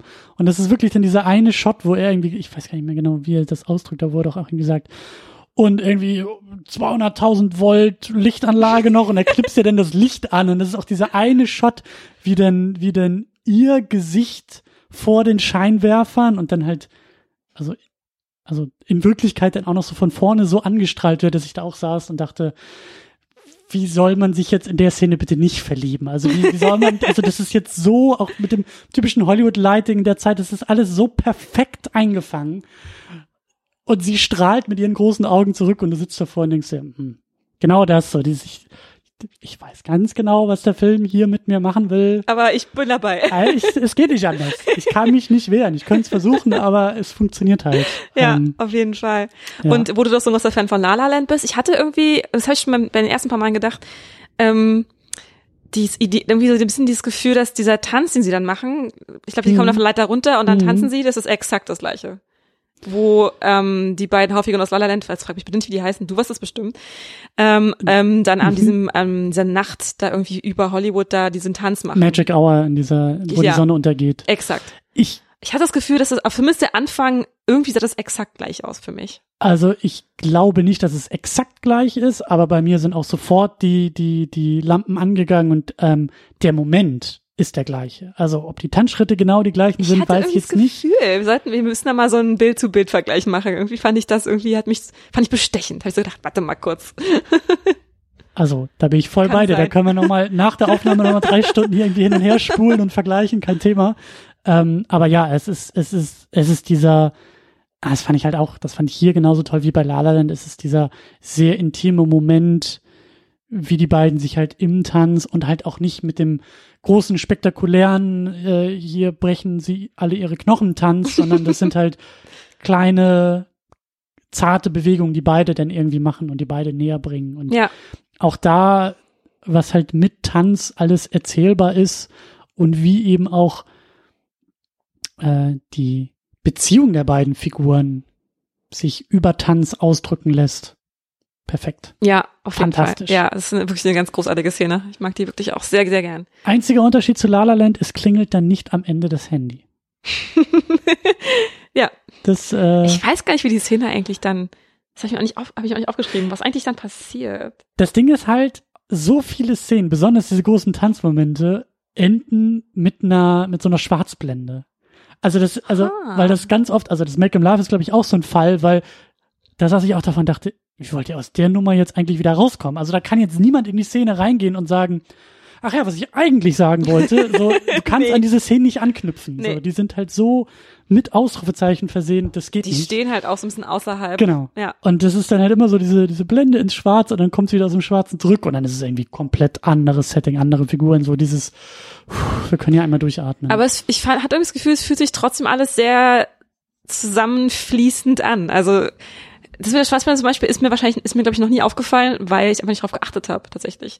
Oder ja, es ist einfach, es ist einfach anscheinend so, es fühlt sich nicht so es fühlt sich nicht abgehackt an. oder Hm? sowas an. Oder Mhm. wie jetzt weiß ich, es fühlt sich nicht an wie irgendwie so fünf, fünf Mu- Musikvideos aneinandergereiht oder sowas, sondern es ist alles sowieso ein Guss. Und dann gibt es ja eben, denke ich auch, äh, sehr relativ oft einfach so, die Szene, die danach kommt, ist irgendwie artverwandt, im Sinne von, sie sind dann irgendwie wieder im Studio Mhm. oder so, oder es gibt irgendwelche ähnlichen Bewegungen oder so. Es gibt immer so eine Art, so, der Schnitt ist immer so gemacht, dass es irgendwie so ineinander übergeht und so die Bewegungen so ineinander überfließen, denke ich, oft. Ohne es jetzt wirklich ernsthaft zu wissen. Aber ich glaube irgendwie schon, weil ich es einfach nicht bemerkt habe. Siehst du, das wäre die nächste Analyse. Müssen Wie wir sofort- schneidet Singing in the Rain? Müssen wir sofort nochmal reingucken. Das Ja. machen wir in unserer drei Stunden YouTube-Video danach. Wir machen einen eigenen Kanal nur über den Film. Ja, gute Ja. Idee. Ähm, genau, auf jeden Fall, die beiden kommen sich näher und ähm, dann geht's ja auch weiter, also dann, ich glaube, dann äh, geht's los mit dem Sprachtraining.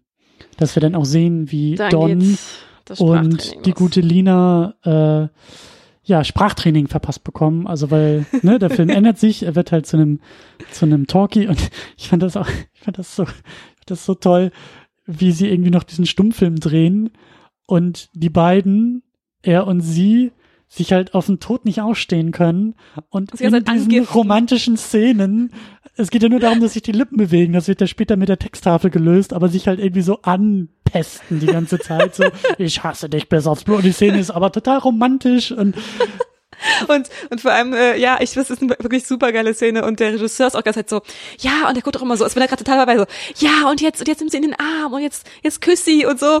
Und er ist so total dabei, während die beiden überhaupt Ja. nicht dabei sind, also innerlich. Ähm, ja, und ich fand es einfach diese, ja, das ist wieder diese, das ist ein bisschen wie am Anfang, diese Diskrepanz zwischen dem Innen und Außen, hm, dem, was gesagt wird und dem, was wir sehen. hm, Ähm, großartig. hm, was der, was der Film, also der Film im Film quasi zeigen will Ja, und wie genau. er gemacht wird und wie Und was- unromantisch das am Set zugeht. Genau, und wie, aber dass wir eigentlich wissen, dass die, was die beiden sich eigentlich gerade erzählen und ist alles überhaupt nicht romantisch. Ja, Ja, ich glaube, das ist sogar einmal eine Boa Constrictor oder sowas. Super witzig. ja. Ja. ähm, genau, aber dann geht's halt mit diesem, mit diesem Sprachtraining ähm, auch noch weiter und da sehen wir dann auch, wie sie struggelt, Ja. sie ihre Probleme hat. Sehr, Äh. sehr. Die Sprachtrainerin ist auch super witzig, finde ich. Die sieht super cool aus. Ja, Ist einfach so eine, so eine richtige Esoterik-Lady mit Mhm. so tausend Ketten und was weiß ich. Mhm. Bei ihm gibt's ja auch dann, ich glaube später, aber im Setting dieses Sprachtrainings dann ja auch nochmal diese wunderbare, äh, wie war das noch? Irgendwas- Moses supposes. Moses Supposes, ja. Und auch da, dieser Kollege von ihm ist einfach. Der, also, Das ist der Hammer, ja. Und ich muss ganz ehrlich sagen, also Moses supposes, das ist wirklich eine meiner absoluten Lieblingsstellen. Es ist so albern. Und das meine ich ja. und Diese, so witzig. ja, und die Szene endet halt so in einem Moment, wo ich mir auch denk, ja gut, den Sprachtrainer kann er jetzt auch rausschmeißen. Also der wird nie wieder mit ihm reden, weil sie demolieren da irgendwie sein komplettes Studio und Ja, sie tanzen erst mit ihm, ne? Ja. Die binden ja so in den Tanz ein und dann, ich glaube, ganz am Ende setzen sie ihn auf den Schreibtisch und behängen ihn so mit tausend Sachen, die Ja. kriegt so einen Lampenschirm auf den Kopf gesetzt und was weiß ich. Und es ist einfach, ja, in seiner Übertriebenheit so zum Wegschmeißen lustig. Ähm, und ich finde halt tatsächlich das Züpfchen auf dem i ist halt ganz am Schluss, wo dann, wo er dann, wo sie dann diese Sprachtafel haben, auf der irgendwie Vowel A und die beiden singen so, hey. stimmt, ja, ja, ja.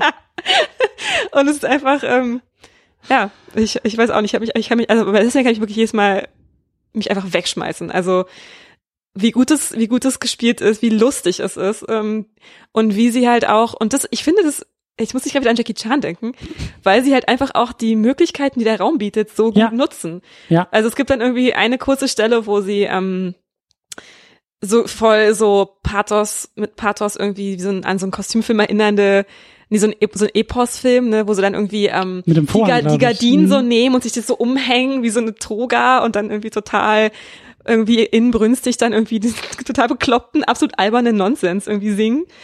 Ähm, und das ist einfach, ja, und ich finde das einfach super, super witzig. Und halt dann am Ende halt, wie gesagt, die ganzen Gegenstände, die sie auch auf ihm aufhäufen, die nutzen einfach alles, was sie da in den Raum so aufgebaut haben. Alles hat irgendwie einen Sinn. Mhm. Und alles wird auch verwendet, um die Szene besser zu machen. Und es Mhm. funktioniert halt wirklich hervorragend. Und dann halt, ja, das perfekte Tanzen von den beiden tut dann noch das Übrige, würde ich mal sagen. Ja. Ja. Ähm, Und da ist einfach aber auch, ich finde halt, das ist auch gerade witzig, weil auch der Text so absoluter Schwachsinn ist. Also weil er wirklich überhaupt keinen Sinn hat. naja, also, es geht ja irgendwie los mit diesem Mit Sprachtraining-Text, der nur dazu da ist, damit du halt Zunge und Lippen bewegst. Ja. Und das hat ja eben keinen Sinn, aber wie sie dann diese Sinnlosigkeit Ja. äh, aufgreifen. Und es wird ja auch immer mehr gesteigert. Ich glaube, Cosmo kommt ja dann dazu und dieser Sprachtrainer spricht dann erstmal verschiedene andere irgendwie so Zungenbrecher und und Cosmo sagt immer so, oh, das war wunderbar, machen Sie, doch, machen Sie doch noch einen. Und dort spielt schon gar keine Rolle mehr, der es eigentlich lernen soll. Und dann dieser Sprachtrainer macht dann noch einen und das ist und die gucken alle ganz begeistert, wie er das jetzt irgendwie ausspricht und es ist einfach so süß und lustig. Ja, ja. Und die Grimassen, die Cosmo dann noch zieht, sind Ja, fantastisch. ja, ja. das sind sie. Tolles Gesicht auf jeden Fall. Ich ähm, muss auch ganz ehrlich sagen, ich finde es, äh, als mal so allgemein gesagt, ähm, dass ähm, Donald O'Connor da irgendwie schon auch ein bisschen Gene Kelly da schon relativ hart die Show stiehlt. Also in vielen Mhm, Momenten. mhm, also, mhm. weil ich tatsächlich finde, er ist der irgendwie bessere Tänzer im Sinne von, er ist athletischer und äh, er wirkt irgendwie noch viel zackiger und perfekter, Mhm. und während Gene Kelly manchmal so ein bisschen weicher ist in seinen Mhm. Bewegungen, was einfach anders ist, aber ich habe irgendwie das Gefühl, es ist alles nochmal so ein bisschen fast noch perfektionistischer irgendwie bei ihm. Und hatte eben ja diese Slapstick-Einlagen, hatte dieses artistische Können, was er auch noch hat.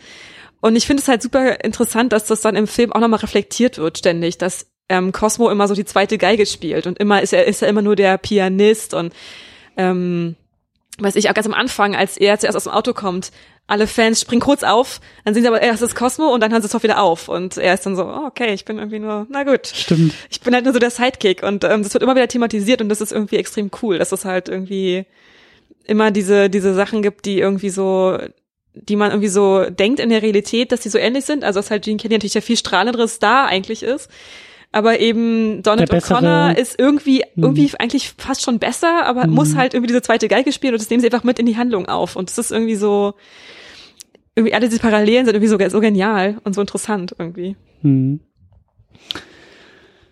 Ja, dann kommt irgendwann diese Idee, ähm, dass Kathy halt die Synchronsängerin, Sprecherin äh, in einem in einem Tonfilm werden soll. Das ist richtig, aber erst nachdem sie diese schreckliche Filmvorführung hatten, von Ach dem ja. Stummfilm. Nee, warte, das stimmt gar nicht. Wo sie Vorschläge von, von, dem Tonfilm hatten, was gar Mit nicht funktioniert hat. Originalstimme, ja. Wo dann irgendwie, wo man dann irgendwie Linas Herzschlag hört und dieses, Stimmt. die Ketten und so. Ja. Ganz Stimmt. groß, Und, und der. Ton, der die ganze Zeit so hin und her geht, weil sie nicht ins Mikro spricht. Und das, Ja, das und, und wie er irgendwie, er sagt auch immer so, äh, er küsst auch irgendwie so ernst, sagt dann so, I love you, I love you, I love you. I stimmt. love Kann ich das eigentlich umschreiben? Also den Text? Äh, ja, ja, mach ruhig, mach, Mach ruhig. Im Film kommt halt total bekloppt rüber. Und, äh, und die, ähm, die Szene, wo sie so bedrängt wird und er sagt immer so, yes, yes, yes, no, no, no. Ich fand auch, ich fand, ich fand auch der, also wie sie den Film drehen, dieser, dieser Blick hinter die Kulissen, wo alles so schief läuft und wo ihr dann so das Kabel da weggezogen wird. Ich fand das auch so herrlich, wie dieser Studioboss einfach auf das Set kommt und sagt, hm, Was ist das denn hier? was ist das denn hier für ein Kabel, was hier rumliegt? Und zieht einfach mal so dran, wie man das an jedem Filmset auch heutzutage noch macht. So, hm, das Kabel kann ich aber nicht. Ich zieh mal dran. Was, wo führt das wohl hin? ja, genau. Also so, ja. Ja, ganz großartig. Und ich fand halt in dieser Kinoszene einfach auch super lustig, wie halt ganze Zeit das Publikum halt irgendwie dann reagiert und wie man halt quasi mit dem Publikum zusammen, also diesen Film, diesen Film das erste Mal sieht. Äh, Mhm. Stimmt. und irgendwann ganz und halt, im Grunde ist das Publikum ja so ein bisschen, ähm, das stimmt, es stimmt ja quasi den Zuschauer so ein bisschen darauf ein, was man jetzt gerade so empfinden soll, aber es ist auch irgendwie auch immer so ein bisschen auch dasselbe. Also es ist schon auch witzig, wenn dann halt die dann dazwischen rufen und irgendwie sagen, irgendwie, ne, was ist, was ist los mit deinen Perlen oder was weiß ich, oder wenn alle total laut lachen. Ich glaube, wo Don irgendwie reinkommt und er hat so, einen- so einen Stock und den schmeißt er dann so weg und er macht so einen total lauten Knall und alle lachen sich halt tot und zeigen so auf ihn und so und das ähm, Ja. ist exakt das, was man als Zuschauer gerade auch so denkt, dass man so, ach Gott, wie lächerlich war das denn gerade? Ähm, Also ungefähr so sind auch die ähm, ähm, Screenings von The Room, wenn man mal, absolut. wenn man mal in den Genuss davon kommt. Ja, also, genau. Und das ist quasi, und, und, das, und da erlebt man quasi die Initialzündung von Ja, sowas mit. Ja, Also ja. alle sehen den Film zum ersten Mal und sind komplett schockiert und belustigt, wie dämlich das alles gerade ist. ähm, genau. Wann, wann kommt denn die Good Morning Nummer? Die habe ich jetzt, da habe ich jetzt gerade Probleme, das irgendwie noch einzuordnen. Die kommt dann exakt danach. Äh, nach diesem schrecklichen Screening, wo alle sich lustig machen, sind natürlich alle total, also das ganze Filmcrew sind total am Boden und wissen nicht, was sie jetzt machen sollen. Weil Mhm. sie haben es ja versucht, den Tonfilm zu machen, und es klappt alles nicht. Und dann ähm, sind sie irgendwie in Dons, anscheinend in Dons Villa, die man auch zum ersten Mal da sieht und trinken alle Mitternacht erstmal schön Milch und essen ein Sandwich, wie sich das für einen richtigen Amerikaner gehört. Mhm, mhm. und ähm, sprechen dann über diese Premiere und dann überlegen sie, wie man, wie man das besser machen könnte und dann brechen sie in diesen Good Morning Tanz aus, glaube ich. Oder ich glaube, sie, ja, sie überlegen kurz, sprechen dann den Good Morning Tanz aus und danach haben sie dann die zündende Idee, wie man es besser machen kann. Ja. Und dann tanzen sie ja zu dritt und äh, meine Güte. ja, ich, äh, das ist die zweite Anekdote, die ich noch äh, gelesen und gehört hab habe. ich auch. äh, Debbie Reynolds, die gesagt hat, ähm, die zwei, wie sagt man, schlimmsten, körperlich anstrengendsten Erfahrungen in ihrem Leben war einmal die Geburt ihrer Tochter und diesen Film zu drehen und diese Tanzeinlagen zu Ja, spielen. Also ähm, ja. Ja, ich habe äh, ich hab halt auch gelesen, dass die ähm, er hat es erstmal das glaube ich relativ lange gedauert, die Szene zu drehen und dann haben irgendwie ihr also sie haben oder ja, die haben den ganzen Tag an dieser Szene gedreht und am Ende haben irgendwie ihre Füße geblutet und sie musste rausgetragen werden, weil sie nicht mehr gehen konnte. Und man sich auch fragt, wenn man sich das anguckt, Wo? wo, merkt sieht man das? Man merkt es nicht. Also Ja. es ist halt, es sieht alles so wahnsinnig mühelos und entspannt aus. Und äh, eine weitere kleine Anekdote, am Schluss haben sie ja diese Szene, wo sie alle auf das Sofa springen und das kippt doch dann so um und alle laufen dann so weiter irgendwie mit diesem, also es ist perfekt getimed und alle, ähm, es läuft richtig gut und diese Szene haben sie 50 Mal gemacht. also es ist halt einfach, äh, ja, das ist Man einfach, macht es so lange, bis es funktioniert. genau, das ist Das ist das. Geheimnis, Das ist ja. das Geheimnis. Genau. Man macht es einfach so oft, bis Ja. es halt sitzt. Ja. Ja. Ähm, genau. Und dann war das dann, ist, kommt dann das große, das große Ding, die große Nummer Singing in the Rain, die ist doch, Ja. glaube ich. Die kommt dann, ich habe mir dazu nichts auf, doch, ich habe hab mir was aufgeschrieben. Ich habe nichts gesagt. Was hast du denn dazu aufgeschrieben? Äh, ich habe geschrieben, äh, dass es natürlich irgendwie so ein bisschen das Kernstück des Films ist. Also das ist halt die Szene, die alle kennen, obwohl ich finde, es gibt einen anderen, ein anderes heimliches Kernstück. Aber wow, oh Gott, Ich habe mein Mikrofon verrutscht. Also ich, ich finde es fantastisch, das passt ja auch direkt zum Film. Wir hätten viel mehr Witze mit Mikrofonen und Ton machen sollen. Aber äh, ja. Es war Absicht eigentlich. Ja, ja, genau. Das Genau. stimmt, steht bei mir auch auf der Liste gerade, dass du jetzt gegen das Mikrofon kommst. Genau, ja. Genau. Ähm, genau, das irgendwie, das, was irgendwie so übrig geblieben ist von dem Stück, äh, von der, von dem Film und ähm, Hm. irgendwie halt auch hier wieder irgendwie, finde ich, wahnsinnig einfallsreich. Also alles, was man mit so einem Regentag machen kann, Mhm. so einem Regenschirm, wird da auch gemacht. Mhm. Also vom ähm, sich Charlie Chaplin-mäßig irgendwie rumwirbeln, ähm, bis zum in der Pfütze planschen wie ein kleines Kind, ist alles dabei. Ähm, und auch hier irgendwie fand ich wahnsinnig charmant. Und ähm, halt, ich fand einfach, das war irgendwie so ein bisschen diese Freude, die er die ganze Zeit hat. Es überträgt sich einfach so stark auf, auf, auf, auf mich hat es sich wirklich extrem stark übertragen. Mhm. Und ähm, dieses, es ist irgendwie alles so übermütig, so optimistisch, von wegen es regnet zwar, aber ich finde es gerade richtig toll. Mhm. Ähm, und ich finde, es fängt halt dieses Gefühl des frisch Verliebtseins perfekt ein. Also ich habe, glaube ich, noch nichts gesehen, was dem irgendwie nahe gekommen wäre. Ähm, halt wie gesagt, einfach das optimistisch sein. Alles ist super, auch wenn es re- regnet. Egal, ich fühle mich gerade richtig toll. Ich will am liebsten einfach nur rumtanzen. Mir ist scheißegal, was die anderen Leute denken. Mhm. Obwohl er ja ein erwachsener Mann ist, der tanzt da wie durch wie bekloppt durch die Gegend und ähm, er ist der Polizist, kann ihn dann, glaube ich, am Ende aufhalten und äh, es ist richtig cool. Also Ja, und also der, der Polizist, der ihn nur komisch anguckt er und guckt er, ja so ein bisschen verwirrt. er hört auf zu tanzen, aber behält so diese Beschwinglichkeit und entfernt sich nur vorsichtig und langsam von dem Polizisten und drückt ihm noch dem nächsten Passanten halt den Regenschirm so äh, auf. Ja, Ähm, und ja, pure Leichtigkeit. Diese komplette Szene, so der Tanz auch, also auch da, also erstmal halt dieses, dieses fantastische Set von Straße und Häuser und Fassade und die berühmte Laterne und da habe ich mich auch gefragt, also und es regnet. Es regnet ohne Ende Oh aus ja, allen Ecken viel und Kanten Wasser. und Poren und überall kommt das Wasser her, wo ich mir auch echt denke, so ja, das ist tatsächlich so, also das, das, das, ist ein Filmregen. das ist Filmregen und das, das, das, das ist ein unfassbarer Aufwand. Also, Ja, das zu planen, das zu machen, dass es funktioniert, das Üben dann der Tänze im Regen und auch irgendwie, also die haben ja auch dann bis hin irgendwie zur Beleuchtung, dass die richtig sitzt, damit die Tropfen auch gut eingefangen werden von der Kamera und unfassbar technischer Aufwand, der so einfach aussieht, aber halt nicht einfach, nicht einfach war. Und das ist eben das Schöne. Ich würde halt sagen, das Lied und auch der Tanz, die lassen das halt so einfach wirken, weil das halt so, sag ich ja, so Leichtigkeit, Beschwinglichkeit und eben im Vergleich zu anderen äh, Einlagen wie halt Make 'em Laugh viel früher, wo wir gesagt haben, so Schauspieler ist irgendwie eine Woche danach im Krankenhaus und wir sitzen davor und denken uns, äh, wann kommt der nächste Schnitt, weil das alles so so so aufregend und spannend ist an der Stelle so, dass wir denken, der, der tut sich gleich weh, der macht gleich einen falschen Schritt, die Szene muss neu gedreht werden und Singing in the Rain, die Szene ist halt komplett anders. Also für mich war sie Ja, komplett anders. Sie doch. war so so so leicht, leicht gänglich, leicht zugänglich. Man kann so leicht mitgehen. Das war so, und bei wie du sagst, diese Beschwinglichkeit des Verliebtseins so Ja. perfekt eingefangen. und man will halt auch gar nicht, dass die aufhört. Im Gegensatz, also man denkt die ganze Zeit so, Ja, mach ja. einfach weiter. Ja, Danke. und sie endet auch nicht mit einem großen Knall. Sie Nee. endet auch nicht irgendwie mit dem großen Salto und irgendwie Nee. auf dem Boden landen, sondern sie klingt auch so langsam aus und Ja. ja, es ist ähm, ja. Ja, ich, äh, zu der Szene gibt es natürlich eine Million Anekdoten. Ja, hau raus. Ich hau jetzt mal nur ein paar raus. Ich habe halt äh, gelesen, dass Gene Kelly 40, nee, 39 Fieber hatte. das habe ich auch noch gelesen, ja. Genau, und ähm, deswegen konnten sie von der Szene exakt einen Take machen und der ist jetzt im Film. Also es war exakt dieser Take und danach ging gar nichts mehr. Ähm, was ich natürlich, was natürlich extrem cool ist. Also was heißt ein Take, aber sie haben halt irgendwie, also halt diese, es natürlich mit mehrere Schnitte und so, also es hatte schon ein bisschen länger, länger gedauert, aber es gibt halt dann davon eben diese eine Aufnahme Hm. und das war's dann.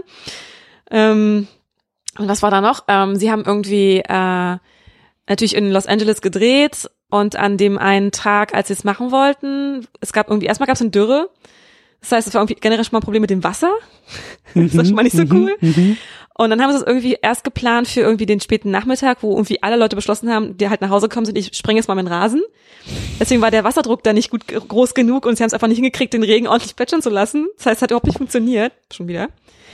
Und ähm, denn ähm, am zweiten Tag, genau, da haben sie, haben sie es halt, dann haben sie es halt tagsüber gedreht, weil das war dann irgendwie praktischer, weil alle bei der Arbeit waren und keiner hat irgendwie andauernd die Wasser Mhm. aufgedreht.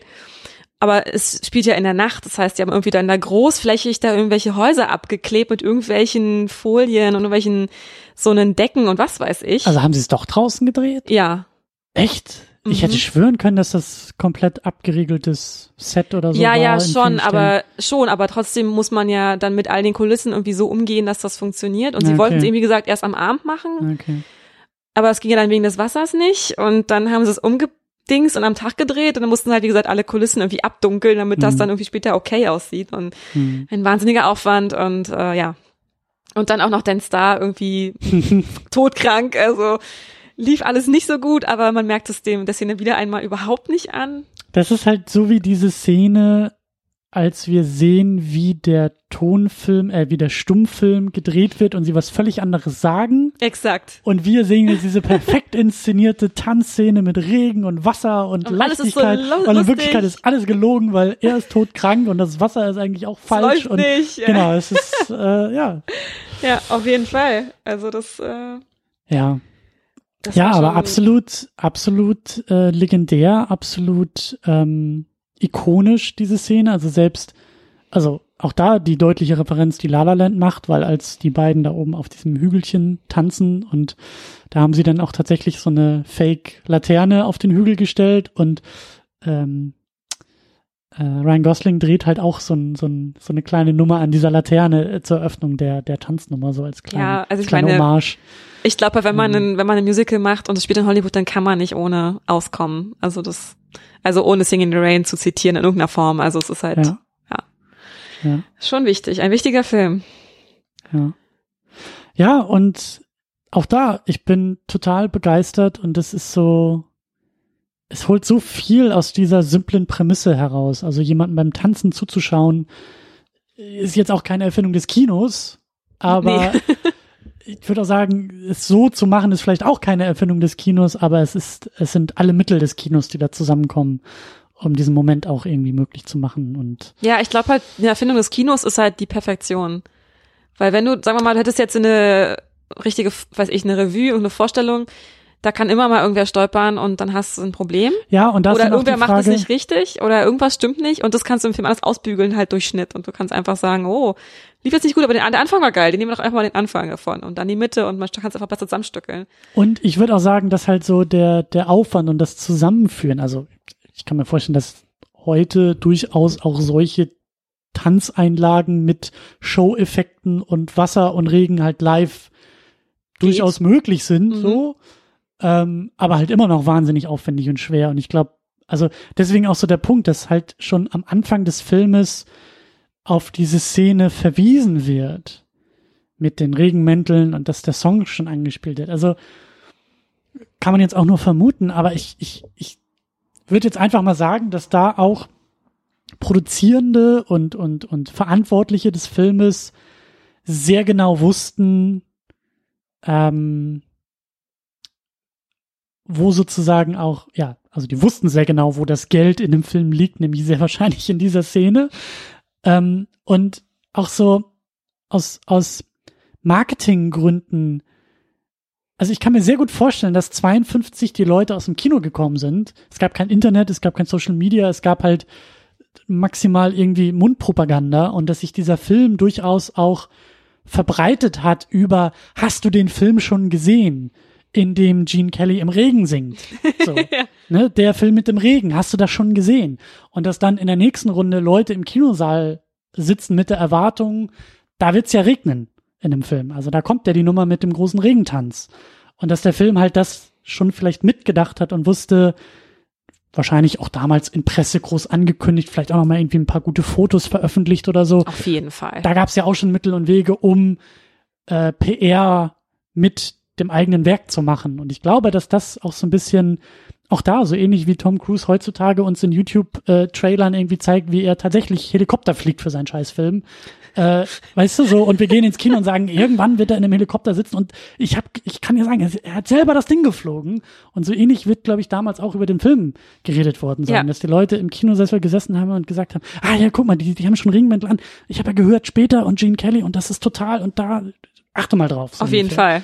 Das ja. so, ja, also diese, ich, also dass dieser ikonische Moment, von dem wir heute immer noch reden, genauso geplant, gewollt und kalkuliert war. Absolut. So, vielleicht Klar. nicht ganz so überdimensional, wie es heute noch ist, aber das ist halt so, genau darum geht's in dem Film. Genau das ist so der, der, also das, das, das Kalk, also nicht kalkuliert, das klingt wieder so negativ, aber das geplante Highlight des Filmes. Ja, auf jeden Fall. Ich meine, es ist ja auch, ist ja auch so eine Solonummer von ihm und der große, ich meine, er war wirklich ein Riesenstar und dann hat er da diese, diese Solo, diese Solo-Ding und er macht alles, was man halt gerne, was man an, ihm gerne sieht, nämlich tanzen, gut aussehen und in die Kamera lächeln und dazu noch ein bisschen singen. Also alles ist also besser geht's doch eigentlich nicht. Also das ist halt für jeden Film der Moment, würde ich mal sagen.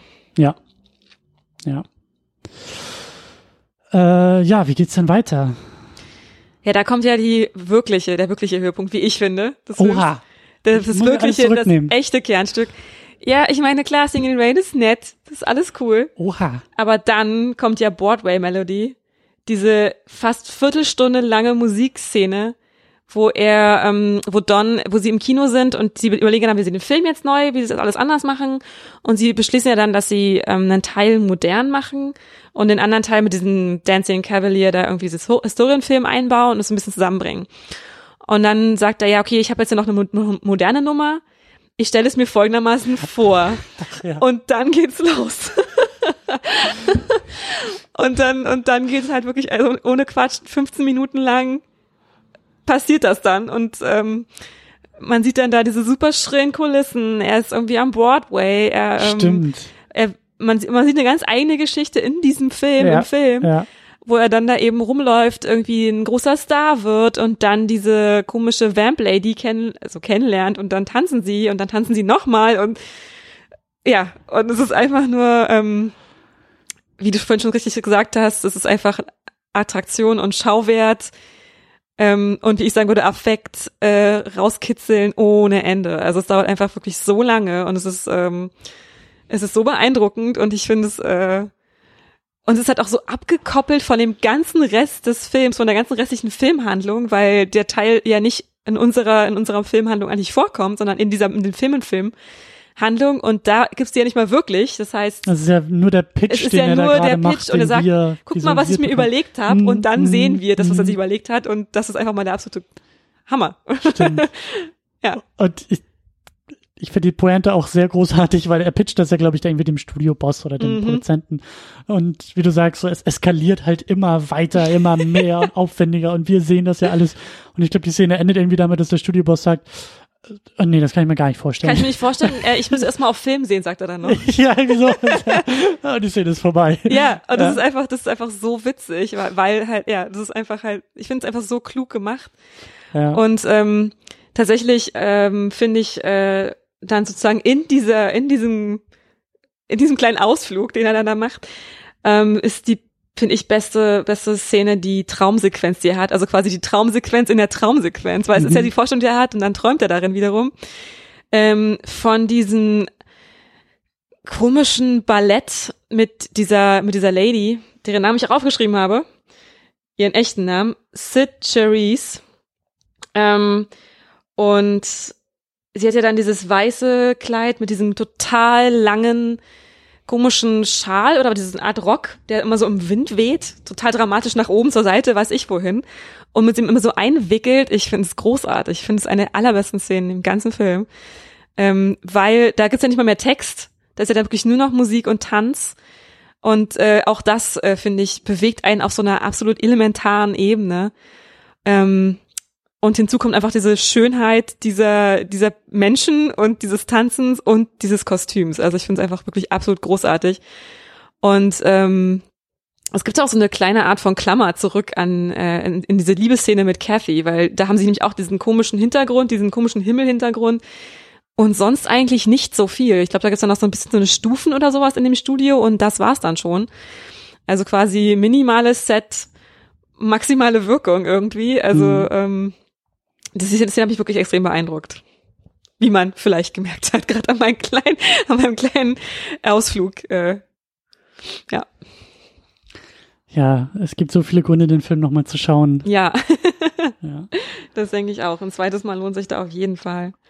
Ja, und dann wie Ähm. gesagt, er sagt dann irgendwie, ich kann es mir gar nicht vorstellen.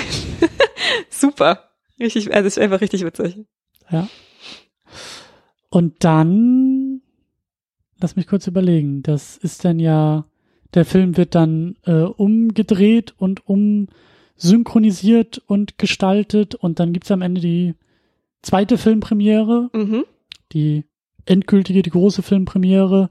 Und auch, auch wieder so schön, wie sie dann hinter dem Vorhang stehen und die ganze Zeit irgendwie äh, diskutieren und ja, Moment mal, und wieso hat sie mich jetzt, aber das ist doch der bessere Film. Und ständig müssen sie aber rauf auf die Bühne und den Applaus abholen und grinsen, grinsen, grinsen und dann wieder hinter dem Vorhang und streiten, streiten, streiten. Das äh, fand ich halt auch wieder, wieder sehr gut. Ja, Wieder mit diesem Augenzwinkern, dieses auf jeden Fall. Innen- und Außenprinzip. Ich fand auch, den, eine Einstellung gab es dann, wo dann ähm, Lina vorne steht und dann halt singt und äh, Kathy hinter dem Vorhang dahinter und es Mhm. quasi so zwei Ebenen Ja. gibt. Äh, und da ich auch so gedacht, okay, ich habe es verstanden. Das äh, Selbstreflexion habe ich jetzt geschnallt. Ja, ja, das, das, Das ist halt, das ist halt dann nochmal richtig, so richtig mit, mit, mit dem Holzhammer, aber ich fand es irgendwie, ich fand es irgendwie sehr cool. Also dieses halt, dieses doppel, doppelte Spiel, was sehen die Menschen, was ist Wirklichkeit und äh, wie, wie leicht ist es eigentlich, Leute zu manipulieren. Ähm, Ja, Echt jetzt, jetzt, wo ich so drüber nachdenke, ähm, auch erstaunlich selbstkritisch ja, an der Stelle. auf jeden Fall. Also ohne jetzt irgendwie den Zeigefinger zu heben und Mhm. ähm, äh, Film jetzt irgendwie direkt zu kritisieren. Der Film hat mit sich selber Spaß und hat auch immer so ein Augenzwinkern dabei, aber zeigt halt eben auch, wie Film halt funktioniert. Ja, und dass es eben auch darum geht, äh, eine Illusion zu erschaffen. Mhm. Und das ist auch vollkommen okay. Also, Mhm. und ähm, Das, und der das- Film sagt aber auch ein bisschen halt, wird ja darüber auch ein bisschen bewusst, dass es eben manchmal auch, also dass es eben auch so und so sein kann. Dass es eigentlich auch mal, dass das, was du siehst, nicht immer automatisch das ist, was das die Realität ist. Und Ja. ähm, äh, ja, und das, ich finde, es wird in der Szene nochmal besonders, also quasi nochmal so ein bisschen mit, wie gesagt, mit dem Holz haben wir es nochmal so richtig äh, nochmal reingeprügelt irgendwie.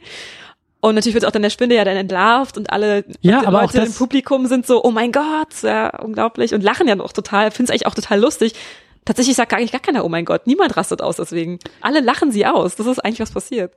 weil es aber auch so ähm, äh, verhältnismäßig charmant gemacht wurde. Ja. Also wir haben vorne Lina stehen, die, also der Film ist ein absoluter Erfolg gewesen. Das Publikum jubelt, applaudiert und will Zugaben ohne Ende. Und äh, darüber streiten sie auch so ein bisschen dann da hinter der, hinter der Bühne so, was, was soll die jetzt machen? Weil sie kann ja nicht sich jetzt hinstellen und singen, aber wird auf die Bühne irgendwie geholt und äh, soll genau das tun. Und dann kommen sie auf die Idee, dass sie dann quasi nochmal hinter dem Vorhang, hinter dem, hinter der Kulisse dann eben äh, Kathy aufstellen und Playback machen. Ja, ist das, ist das ist tatsächlich sogar Linas eigene Idee. Ich glaube, sie, ähm, sie ist ja in, am Anfang ist sie ja total genervt, weil sie niemals Reden halten darf, weil sie diese schreckliche Stimme hat und alle wollen das vermeiden. Und dann am Ende sagt sie, ich halte jetzt auf jeden Fall eine Rede und Mhm. ich mache das jetzt. Und dann geht sie ja raus und hält eine Rede und alle Zuschauer sagen so, die klingt ja ganz anders als im Film, ist ja komisch, ne? Genau, Und dann sagen und- sie so, sing doch mal was für uns. Und dann überlegen sie sich halt diese eigene. Genau, und da, da dachte ich aber auch so, als sie dann anfängt, sozusagen selber auch ihre eigene Lüge zu glauben. Also da hatte ich so den, den Eindruck, dass das so ein Ja. bisschen auch so, dass sie so ein bisschen zu viel Höhenluft schnuppert in dem Moment, weil alle ihr zu Füßen liegen und sie vergisst, dass halt eine Lüge die Grundlage dafür ist. Exakt. und glaubt ihre eigene Lüge.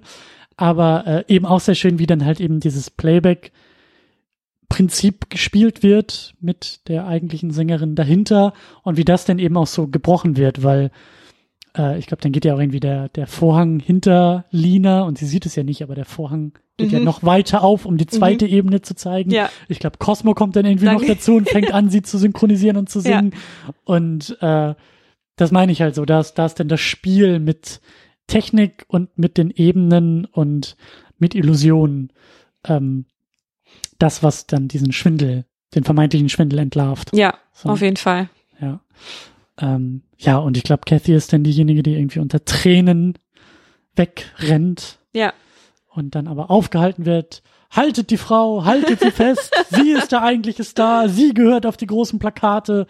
Und sie dreht sich dann auch melodramatisch irgendwie um zur Kamera und auch wieder dieses fantastische Hollywood-Licht, was irgendwie Ja. ihr noch mehr Funkeln ins Gesicht bringt. Und, dann hat sie da irgendwie so zwei Tränen im Gesicht, Ja, die, da irgendwie schon, die dann irgendwie da fünf, fünf Minuten lang kleben bleiben Ja. und denkt so, ja, okay. genau das. So, aber weil- weil genau das, was du nämlich meintest, so dieses, da kommt der Holzhammer und sagt, guck mal, wie wir dich belügen und guck mal, wie wir hier inszenieren und guck mal, um dann halt aber auch mit den perfekten Bildern im perfekten Moment zu enden, was ich halt irgendwie auch so schön finde. Also Aber das, aber das, aber das Ding ist, es funktioniert. Also man ist immer, man ist immer noch dabei, auch wenn der Film die ganze Zeit sagt, ja, ja, aber ist eigentlich ja, es ist- alles nur Schwindel, aber das stört ihn überhaupt nicht. Das ist Es- so, ja, ja. es ist der Zaubertrick, bei, es ist der billige Taschenspielertrick, der uns erklärt wird und wir sitzen trotzdem davor und sagen, es ist pure Magie. Also das geht nicht anders. Das ist, das ist äh, fantastisch. Ja. Ja. Und dann, was auch, äh, was ich auch, äh, kleine Anekdote jetzt noch zum, Sch- zum Schluss dieser, dieser, dieses Ab- Abschnitts.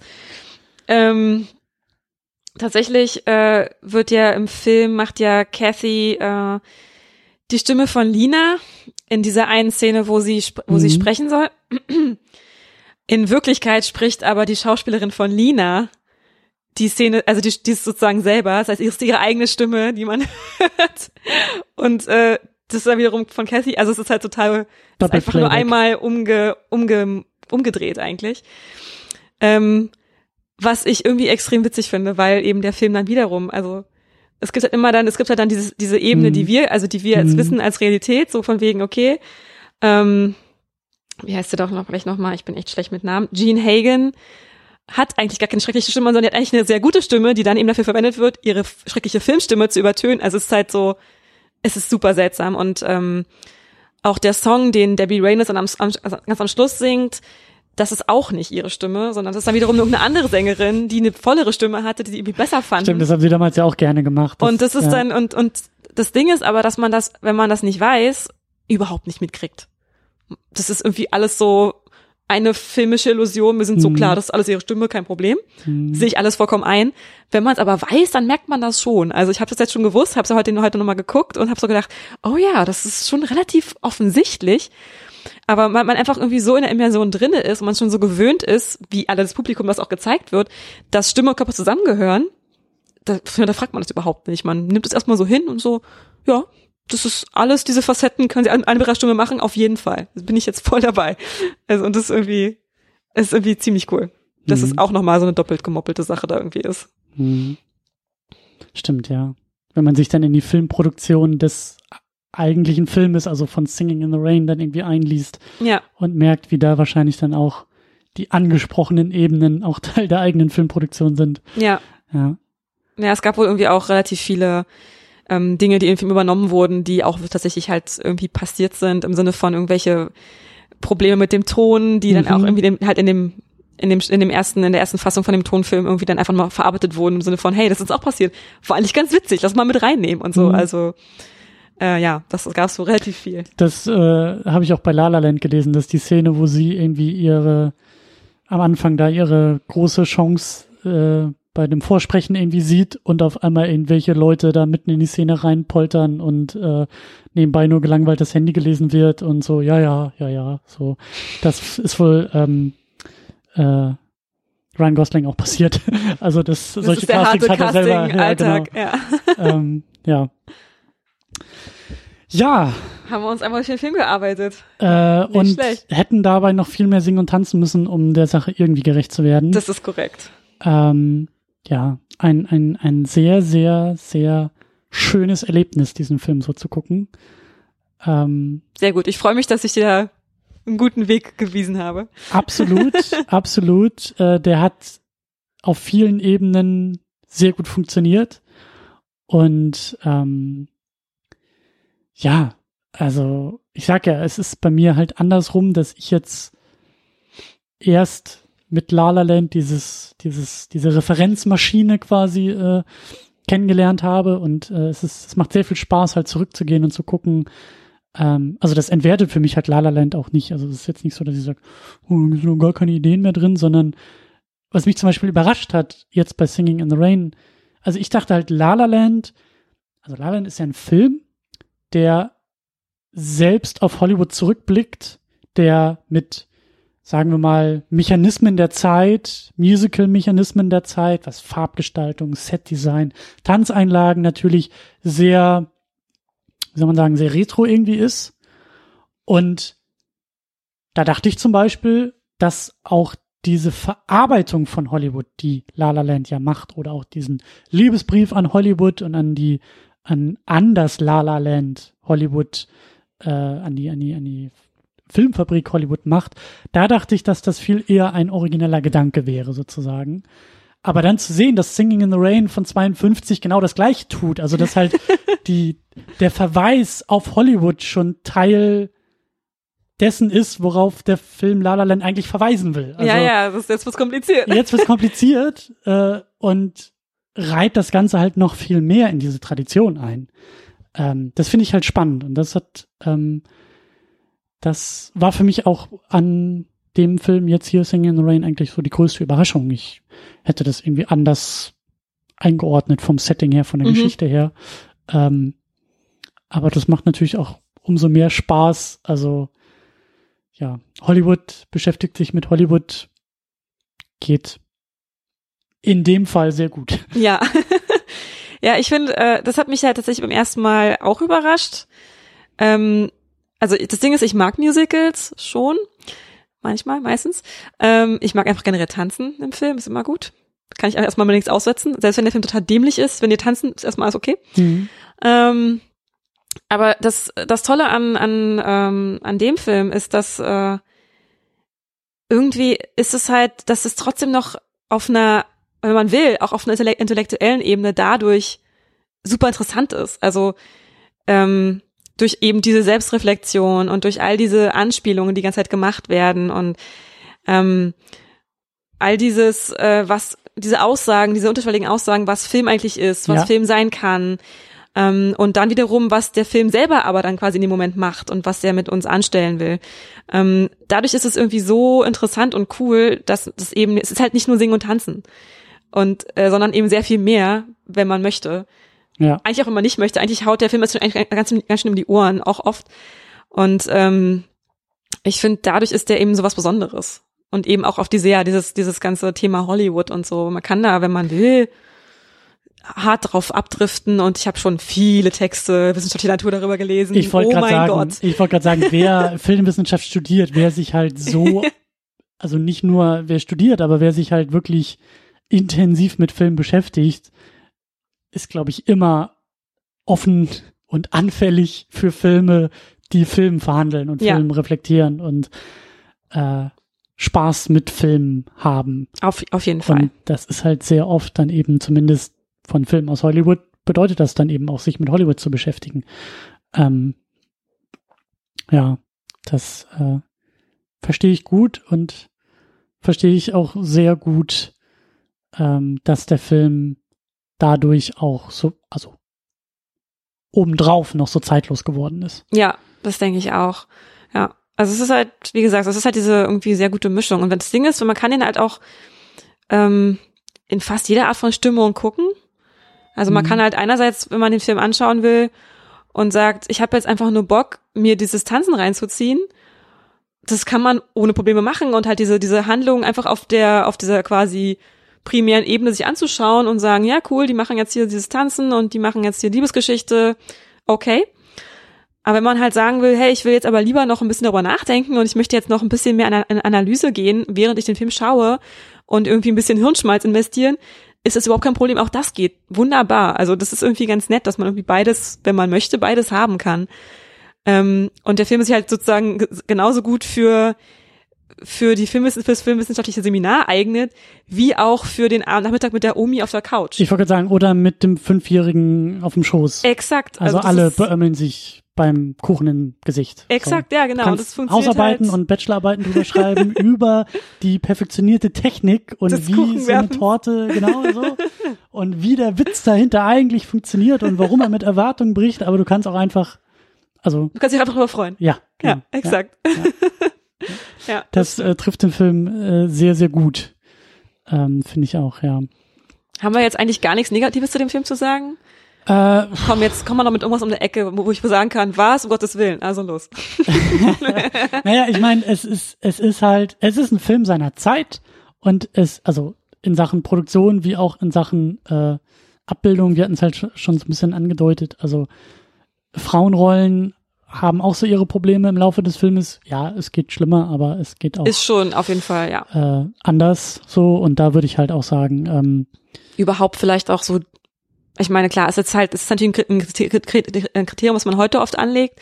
Ne, Diversität existiert nicht. Also. Naja, an sowas habe ich halt auch gedacht und ähm, es ist halt, also Diversität hat 52 so nicht in Hollywood existiert. Meinst du nicht? Also nicht, also nicht so wie heute. Das auf gar keinen Fall. Ich meine, du hattest damals noch irgendwie. Aber ich meine, wenigstens in der Filmcrew hätte man irgendwer rumrennen können oder was ich. Naja, aber das war doch auch noch die Zeit, wo irgendwie getrennte Toiletten benutzt werden mussten und man musste irgendwie vorne oder hinten im Bus sitzen und Stimmt. also da ist ja Bürgerrechtsbewegung, da ist ja noch gar nichts passiert, was das angeht. Das war. Plus, und das ist ja dann auch noch das, die nächste Ebene, der Film spielt halt irgendwie in den 20ern, Ende der 20er. Das stimmt. da sah es ja noch schlechter aus. Also, Ja. Das stimmt. aber natürlich, und also hätte, ist hätte man es hätte man es mit reingebracht, hätte man wahrscheinlich einfach.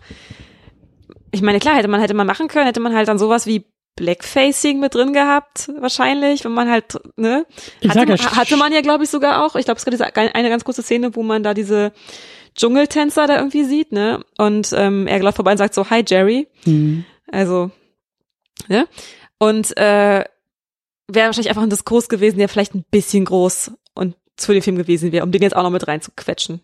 Wahrscheinlich. Hm. So im Nachhinein äh, denke ich auch, dass, also weil das ja auch die große Kritik an La La Land war, dass es halt ein sehr weißer Film ist und da da denke ich mittlerweile auch ein bisschen anders drüber nach. Also ähm, ich habe den Film sonst mehr, also weil er mir auch so großartig gefällt, mehr in den Schutz dafür genommen. Ich finde halt die die Rolle von John Legend ist auch sehr wichtig in dem Film. Also, Mhm. aber es ist dennoch so, dass ich auch sage, ja, da also daher kommt's vielleicht auch, ne? Also wenn du halt irgendwie, das ist ja so, La La Land blickt zurück mit sehr nostalgischen und sehr verliebten Augen in eine Zeit, die halt kulturell sehr weiß war, sehr weiß geprägt war, sehr weiß auch sein sollte. Und da würde ich jetzt weniger Singing in the Rain irgendwie Nee, muss man, also was vorwerfen und dann vielleicht eher die Kritik äh, Ja. in, in die Gegenwart setzen, so. Aber das stimmt. ja, Ja, aber Ähm, okay, dann war das das Einzige mit den Frauen, was wir hatten? Jetzt kommt's. mir fällt noch eine Sache ein. Also wenn der Film schon eine Torte ins Gesicht liefert, Aha. dann könnte er auch mehr als eine abliefern. ne? Also das klassische Prinzip von gut, aber mehr wäre besser. Ja, okay. Als Beispiel. Das stimmt. Das ist wahr. Mehr Torten sind mehr gut. Mehr Torten, mehr Gesichter. Und ähm, was ich meine, wenn man jetzt über, wenn man jetzt überlegt, man macht jetzt so, man, man will jetzt wirklich so die Stummfilm-Ära richtig hart abdecken, wo ist dann Buster Keaton? mhm. Und wo sind dann Dinge, die er so getan hat, wie, ich weiß nicht, eine Kulisse fällt um und genau neben dem Fenster bleibt er stehen? Oder die Sache mit dem Zug, sowas in der Richtung. Ja, hätte man stimmt. auch, hätte man vielleicht auch runterkriegen können. Aber ja. Es ist, äh, es ist auf jeden Fall Kritteln auf hohem Niveau, würde ich jetzt mal sagen. das stimmt. Aber ich meine, hey, es sind immer noch Möglichkeiten für die Fortsetzung. Oder was denkst du? Vielleicht Ja. so spätestens im dritten, vierten Teil Singing in the Rain, wenn die Ideen ausgehen, da kann man dann nochmal die großen Setpieces oder halt mehr Torten rausholen. Gute Idee, dummerweise sind halt schon alle tot. Was traurig ist, wenn man den Film heute guckt. Achso, es gab auch nicht irgendwie gleich im Jahr danach die nächste Fortsetzung und im Jahr danach die nächste Fortsetzung und im Jahr Mhm. danach die nächste. Nee, aber ich glaube, wir können halt einfach noch einen Amerikaner in Paris gucken. Ich glaube, der war ein Jahr davor. Ähm, Auch, auch- mit Gene Kelly? auch oder? mit Gene Kelly und auch mit diesem Stanley Donen. Ähm, ich habe ihn auch noch nicht gesehen. Peinlich, peinlich wahrscheinlich. Ich glaube, das ist auch ein richtiger Klassiker, aber ja. Ich glaube, da könnte man dann sozusagen einfach den als Prequel, Sequel, was auch immer sich reinziehen. Ja. Die Musicals gehen auf jeden Fall nicht aus. Nee, nee, und erst recht nicht die alten. Viel. Da gibt's viel zu gucken. Aber ob's noch mal so gut wird, ist halt die Frage. Ja, ein paar habe ich jetzt ja auch schon geguckt. Ähm, My Fair Lady habe ich geguckt. Äh, Funny Face. Funny Face? Funny Faces? Funny Face, glaube Funny ich. Face? Ähm, boah, ich habe bestimmt wieder ein paar vergessen. Aber es kommt langsam. Ich glaube schon. Ja, ich, da, da kann man noch was machen. Aber hey. Ja. Schon mal ein guter Start. Ja. Haben wir denn auch alles, was es zu sagen gibt, Nein, natürlich nicht. definitiv und endgültig zu diesem Film gesagt? Absolut nicht, aber ich glaube, es ist erstmal okay. Ich meine, Ich glaube, für heute Abend reicht's. Also meine Liste, da stehen jetzt halt nur noch, da stehen jetzt nur noch, äh, steht da noch drauf. Also stehen jetzt noch ein bisschen hier so äh, Trivia-Kram drauf, aber der ist jetzt vielleicht nicht super wichtig.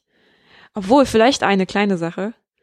Ähm, der Film wurde, ist halt was Allgemeineres, der Film wurde ähm, nur gemacht, weil Leute bei MGM dachten, äh, ey, wir haben ja so ein paar Songs, die Krass, fliegen, hab ich auch gelesen. die fliegen hier so lose rum. Können wir da vielleicht einen Film drum herum schreiben? Und alle so, echt, ist voll die blöde Idee. Und die beiden Komponisten dann so, na gut, wir probieren's mal, aber, Aber- die lief, lief nicht so richtig gut. Aber auch das finde ich, das ist so, weißt du, stell dir vor, 52 hätte es sowas wie YouTube gegeben. Oder sagen wir mal 51, 50, so noch vor dem Film, hätte es das Internet gegeben. Es hätten sich doch alle zehnmal überschlagen und hyperventiliert und gesagt, das ist die dümmste Idee der Welt. Jetzt verfilmen sie auch schon Songs, nur weil sie von ganz unten in der Schublade und was hätten wir für Think Pieces und Artikel und, und, und Video-Essays auf YouTube gehabt, die sagen, das ist die dümmste Idee ever und Hollywood hat keine Ideen mehr und man kann es auch sein lassen. Und dann kommt halt so ein Film dabei raus. Und ich finde, das ist immer so, ich finde, das ist ein guter, äh, es ist ein, ein, ein guter Beitrag, um immer mal wieder so die eigene Perspektive auch zu reflektieren und zu hinterfragen, weil alle Ideen sind die dümmsten und total bescheuert, es sei denn, sie funktionieren. Heath Ledger als Joker zu casten war das Dümmste, was man machen konnte, bis auf die Tatsache, dass es das Beste war, was man machen konnte. Ja. Also es ist halt von außen und im Vorfeld ist immer, also ja, ich habe auch so ein paar Meinungen und bin immer noch der Meinung zum Beispiel, dass wir die nächsten 20 Jahre keine Filme von oder über Robin Hood brauchen, weil es Was? einfach kaum was Gutes, also Wie wär's mit Hm? dem Robin Hood Musical? schon eher. Okay, Schon okay, eher, ja, aber oder sagen wir mal, oder sagen wir mal, der konkrete Robin Hood, der da letztes Jahr ins Kino kam. Robin Hood. Ich bin da ausgestiegen, Ja. ja. So wie du wahrscheinlich, also so wie du in, also quasi innerlich habe ich äußerlich da jetzt echt nicht viel mitgemacht. Ich hab den neulich auch geguckt und verpodcastet und das ist Oh. halt, dieser Film ist Batman Begins für Robin Hood. Wer spielt denn da mit? Spielt da nicht irgendwer mit? Jamie Foxx spielt mit. Und, Wirklich? Äh, ja. Ich glaube, alle haben es bereut. ist der Film mitspielen. scheiße? Der ist unfassbar scheiße. Oh, Aber der ist halt auch so mit Ansage scheiße, weil da einfach nichts funktioniert aber Jamie Foxx, wie geht das denn? Und 15 Jahre zu spät kommt. Also 15 Jahre nach Batman Begins machen sie Robin Hood Begins, was halt 14 Jahre zu spät. Also Und vor allem Robin Hood, Entschuldigung, aber die Story haben wir jetzt echt schon 500 Mal. Ich meine, Bat- Bat- Batman auch, aber Robin Hood haben wir echt schon 500 Mal in allen Variationen gesehen. ich sag ja, das Außer Ding, vielleicht im Musical. das Ding ist halt, also es gibt schon doofe Ideen, das will ich jetzt nicht sagen, aber es, man kann sich halt irgendwie auch so ein bisschen, also man kann also immer erst gucken, was die Sache konkret Ja. ist und gucken und dann, dann Da kann, man man sich blöd finden. bilden. So. Ja. Und äh, Singing in the Rain war ein Film, der irgendwelche Songs verwurstet hat, die schon da waren und ist halt irgendwie so der Musical-Film Ja, überhaupt. auf jeden Fall. Es hat anscheinend funktioniert. Ja. Ich glaube, sie haben halt echt irgendwie zwei Songs für den Film geschrieben und der eine davon war Moses. Supposes. His toes are roses. so komm schon. ja. ja. Ich meine, das ist auch einer der besten Songs, aber hey, ja. alles andere war schon da. Ja, Auch gut. Dann, äh, oder hast du noch einen Trivia-Punkt? Ich glaube, besser wird's nicht mehr, als die Tatsache, dass der Film aus der Schublade kommt. Nee, ich habe nichts. Also ja, ich, ich, du, ich habe alles, aber nee. Ich habe das meiste, was wirklich, wirklich, wirklich wichtig und cool war, schon erwähnt. Hey, Wenn ich da immer so rumlese, denke ich immer so, oh, das ist auch noch total interessant. Aber Ein ich bin noch, einfach, ein, ich bin auch ein einfach wirklich so, ein Fan. Ne? Also ähm, einen kleinen Rauschmeißer noch. kleiner Rauschmeister, okay. Äh, ich habe ähm, gelesen, ich, beziehungsweise ich lese es gerade, dass äh, François Truffaut und Alain Resnais den Film, die Film richtig geil fanden. Und Truffaut ähm, hat den Film so oft gesehen, dass er den Film Frame by Frame kannte. Und äh, ihm dann irgendwie äh, und ihn halt mit ein paar anderen französischen Filmemachern irgendwie regelmäßig in so einem kleinen Pariser Ki- Kino angeguckt hat. Ähm, über Monate hinweg. Das war der Rauschmesser. Finde ich gut. Sehr gut. Also, ähm, ich habe ja so eine gewisse Bucketlist für Filme, die ich noch mal im Kino sehen will. Überhaupt mal so im Kino und im Idealfall, ich weiß nicht, was es da für eine Kopie gibt, aber wahrscheinlich irgendwo noch 35 Millimeter oder so. Der Film ist auf jeden Fall auf der Liste gelandet jetzt. Nach, Ja. dem, nach dem publiken Heimkino wäre das schon sehr, sehr großartig, Das, den nochmal das macht Sinn. im Kino zu schauen. Ja. Filmrolle, das Rattern. Da kannst Hm. du tatsächlich Glück haben hier am äh, Potsdamer Platz. Ist doch, wie heißt das doch gleich nochmal? Das Arsenal da unten? Exakt. Die Hm. machen, haben den bestimmt. Die zeigen den bestimmt mal ab und zu. Stimmt, ja. Ja, die haben auch. Äh, Ich habe da mal äh? Gentlemen Prefer Blondes gesehen. Auf der Kinoleinwand einfach ein Traum, weil der auch noch in diesem Technicolor eingefärbt ist und das macht halt wirklich nur Sinn, wenn man es auch in dem Original dann gucken kann. Und das war wunderschön. Also ich hoffe, dass die, ich bin mir sicher, dass sie den auch, dass die auch Sing in the Rain ab und zu mal zeigen. Also als Berliner hat man da vielleicht noch Glück. Augen auf beim Filmekauf, äh, beim Filmgucken, Film, Ticketkauf. Ticketkauf, genau, ja. Ähm, gut, dann würde ich sagen, machen wir hier auch langsam äh, die Runde und das äh, Gespräch zu. Ähm, du bist ja auch äh, nicht nur hier zu hören, du bist auch im Internet zu lesen. Manchmal. Gerade nicht mehr so viel. Peinlich, ja. Hm. Ich habe einen Blog, auf dem sind vor allem alte Texte. Ja, alter Film, alte Texte, das kann man doch. Das geht. doch. Ja, das ist zum Beispiel auch noch eine unglaublich begeisterte Rezension von mir von vor 100 Jahren, in der ich mich total über Sunset Boulevard freue, um den noch mal ganz kurz, noch mal eine Sekunde noch mal kurz aufs Tablett zu kriegen, weil der Film ist wirklich großartig. Ähm, und der hat viele Dinge, die auch ähm, Sing in the Rain macht. Auch. Und äh, also wenn du Filme Hollywood sehen willst, dann ist der auf jeden Fall auf der Liste. Musst du Ich den mit reinschreiben. Hab den schon in meinem Hinterkopf notiert. Sehr Äh, gut. Ich glaube, wir haben das nächste Thema hier für den Podcast auch Oh mein gefunden. Gott, wir müssen auch, wir müssen auch mal Filme, wir müssen auch mal Filme über Filme reden, die und wie ich die jetzt nicht nur geil finde. Das, Ja, ich finde, das ist immer eine gute Sache. Also, Ich meine, klar, ich kann gerne anderthalb Stunden mich mit lachendem Gesicht über Filme freuen, aber ich, ich ja, weiß halt nicht, wie spannend das Zuhören ist, wenn halt man, man halt jedem einzelnen Punkt immer sagt, die Szene ist auch richtig gut. Und bei Dingen ist halt auch keine schlechten. Naja. Aber gut. Ja, können wir Ja. gerne machen. äh, genau, und dein Blog ist äh, die Filmguckerin. DE. Genau. Genau. Und Ja. so bist du auch auf Twitter unterwegs als die Ja, Filmguckerin. genau. Und auf Twitter mache ich tatsächlich noch mehr als äh, gerade in meinem Blog. Wie gesagt, mein Blog ist ein bisschen so, schläft gerade ein bisschen. Hm. Ähm, aber das ist auch okay. Ich musste erstmal Los Angeles erkunden, hatte leider keine Zeit, um in meinem stillen Zimmer zu sitzen und äh, Texte über Filme zu schreiben. Aber das äh, wird bestimmt wieder Es passieren. war kein Auslandssemester fürs Bloggen, sondern tatsächlich für andere Dinge. Für Sehen und Erleben, ja. Ja. Mehr als für Reflektieren. Ähm, ja, aber trotzdem, Blog ist noch da, Blog ist noch online. Blog ist und, da. Ähm, kann man auch noch Twitter ein bisschen stöbern. Ja. Genau. Äh, bei uns auch, sowohl Blog als auch Twitter. Ähm, wir sind unter secondunit-podcast.de äh, zu finden und ihr seid natürlich auch herzlich eingeladen, äh, uns nicht nur zu suchen, sondern auch dort zu finden, denn es gibt ein äh, Blogbeitrag zu diesem Podcast und da gibt es natürlich einen Kommentarbereich und da könnt ihr sehr, sehr gerne weitere Trivia-Geschichten kundtun, die ihr vielleicht gehört habt Oder Negatives, oder auch falls es Positives. das geben sollte. Rückmeldung zum Podcast, Ergänzung zum Gesagten und natürlich auch äh, Meinung zum Film sind da sehr, sehr willkommen. Da können wir uns dann noch weiter austauschen. Auf Twitter sind wir auch unterwegs, at 2nd-unit und äh, Letterboxd und äh, Instagram und diese ganzen komischen sozialen Medien haben und machen wir auch. Findet ihr aber alles auch unter secondunit-podcast.de. Gut. Hui. Eigentlich dachte ich ja, dass wir den Film besprechen, wenn hier noch Rekordsommer, Oh Gott, äh, ja. 38 Grad und hahaha, Singing in the Rain und tolle Abkühlung im Regen, was ich alles an Gags vorbereitet habe. Äh, Oh, ja, kein aber, einziger. Ich will mal ganz kurz erwähnt haben, aber Menschen hören uns jetzt noch, oder? Äh, ja, und Cool. also auch Im Livestream? Aufzeichnung und so. Äh, weil es hat vorhin geregnet. Du hast es nicht gesehen, aber da sind so Regentropfen an eine Scheibe geklatscht. Und du bist tanzen durch den Regen hierher, Ja, genau. singend, tanzend. Natürlich die ganze Zeit. Ja. Ja. Auf meinem Motorroller habe ich gesungen und getanzt. Das auf hätte dem ich, Weg hierher. Das hätte ich gern gesehen und sollte Steven Spielberg irgendwann mal ein Remake zu Singing in the Rain machen, dann äh, kann er bei dir anrufen und fragen, wie das geht, auf dem Das- Motorroller im Regen tanzen. Das war ungefähr wie diese La La Land Szene im Stau. Hast du doch gesehen, oder Stimmt, nicht? stimmt. Ich so aufgestanden, auf dem Roller rumgetanzt, ja, während ich kurz an der Ampel gestanden habe. Siehst du, es kommt alles zurück zu La La Land. Ja.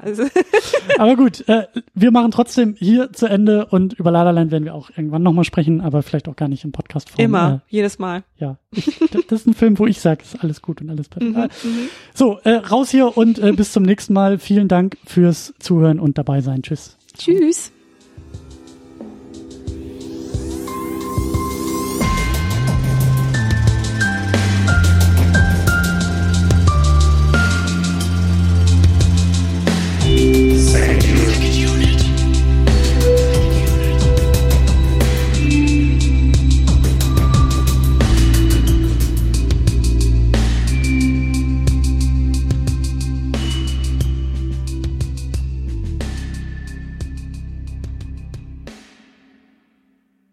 Die Second Unit ist das Ergebnis harter Arbeit.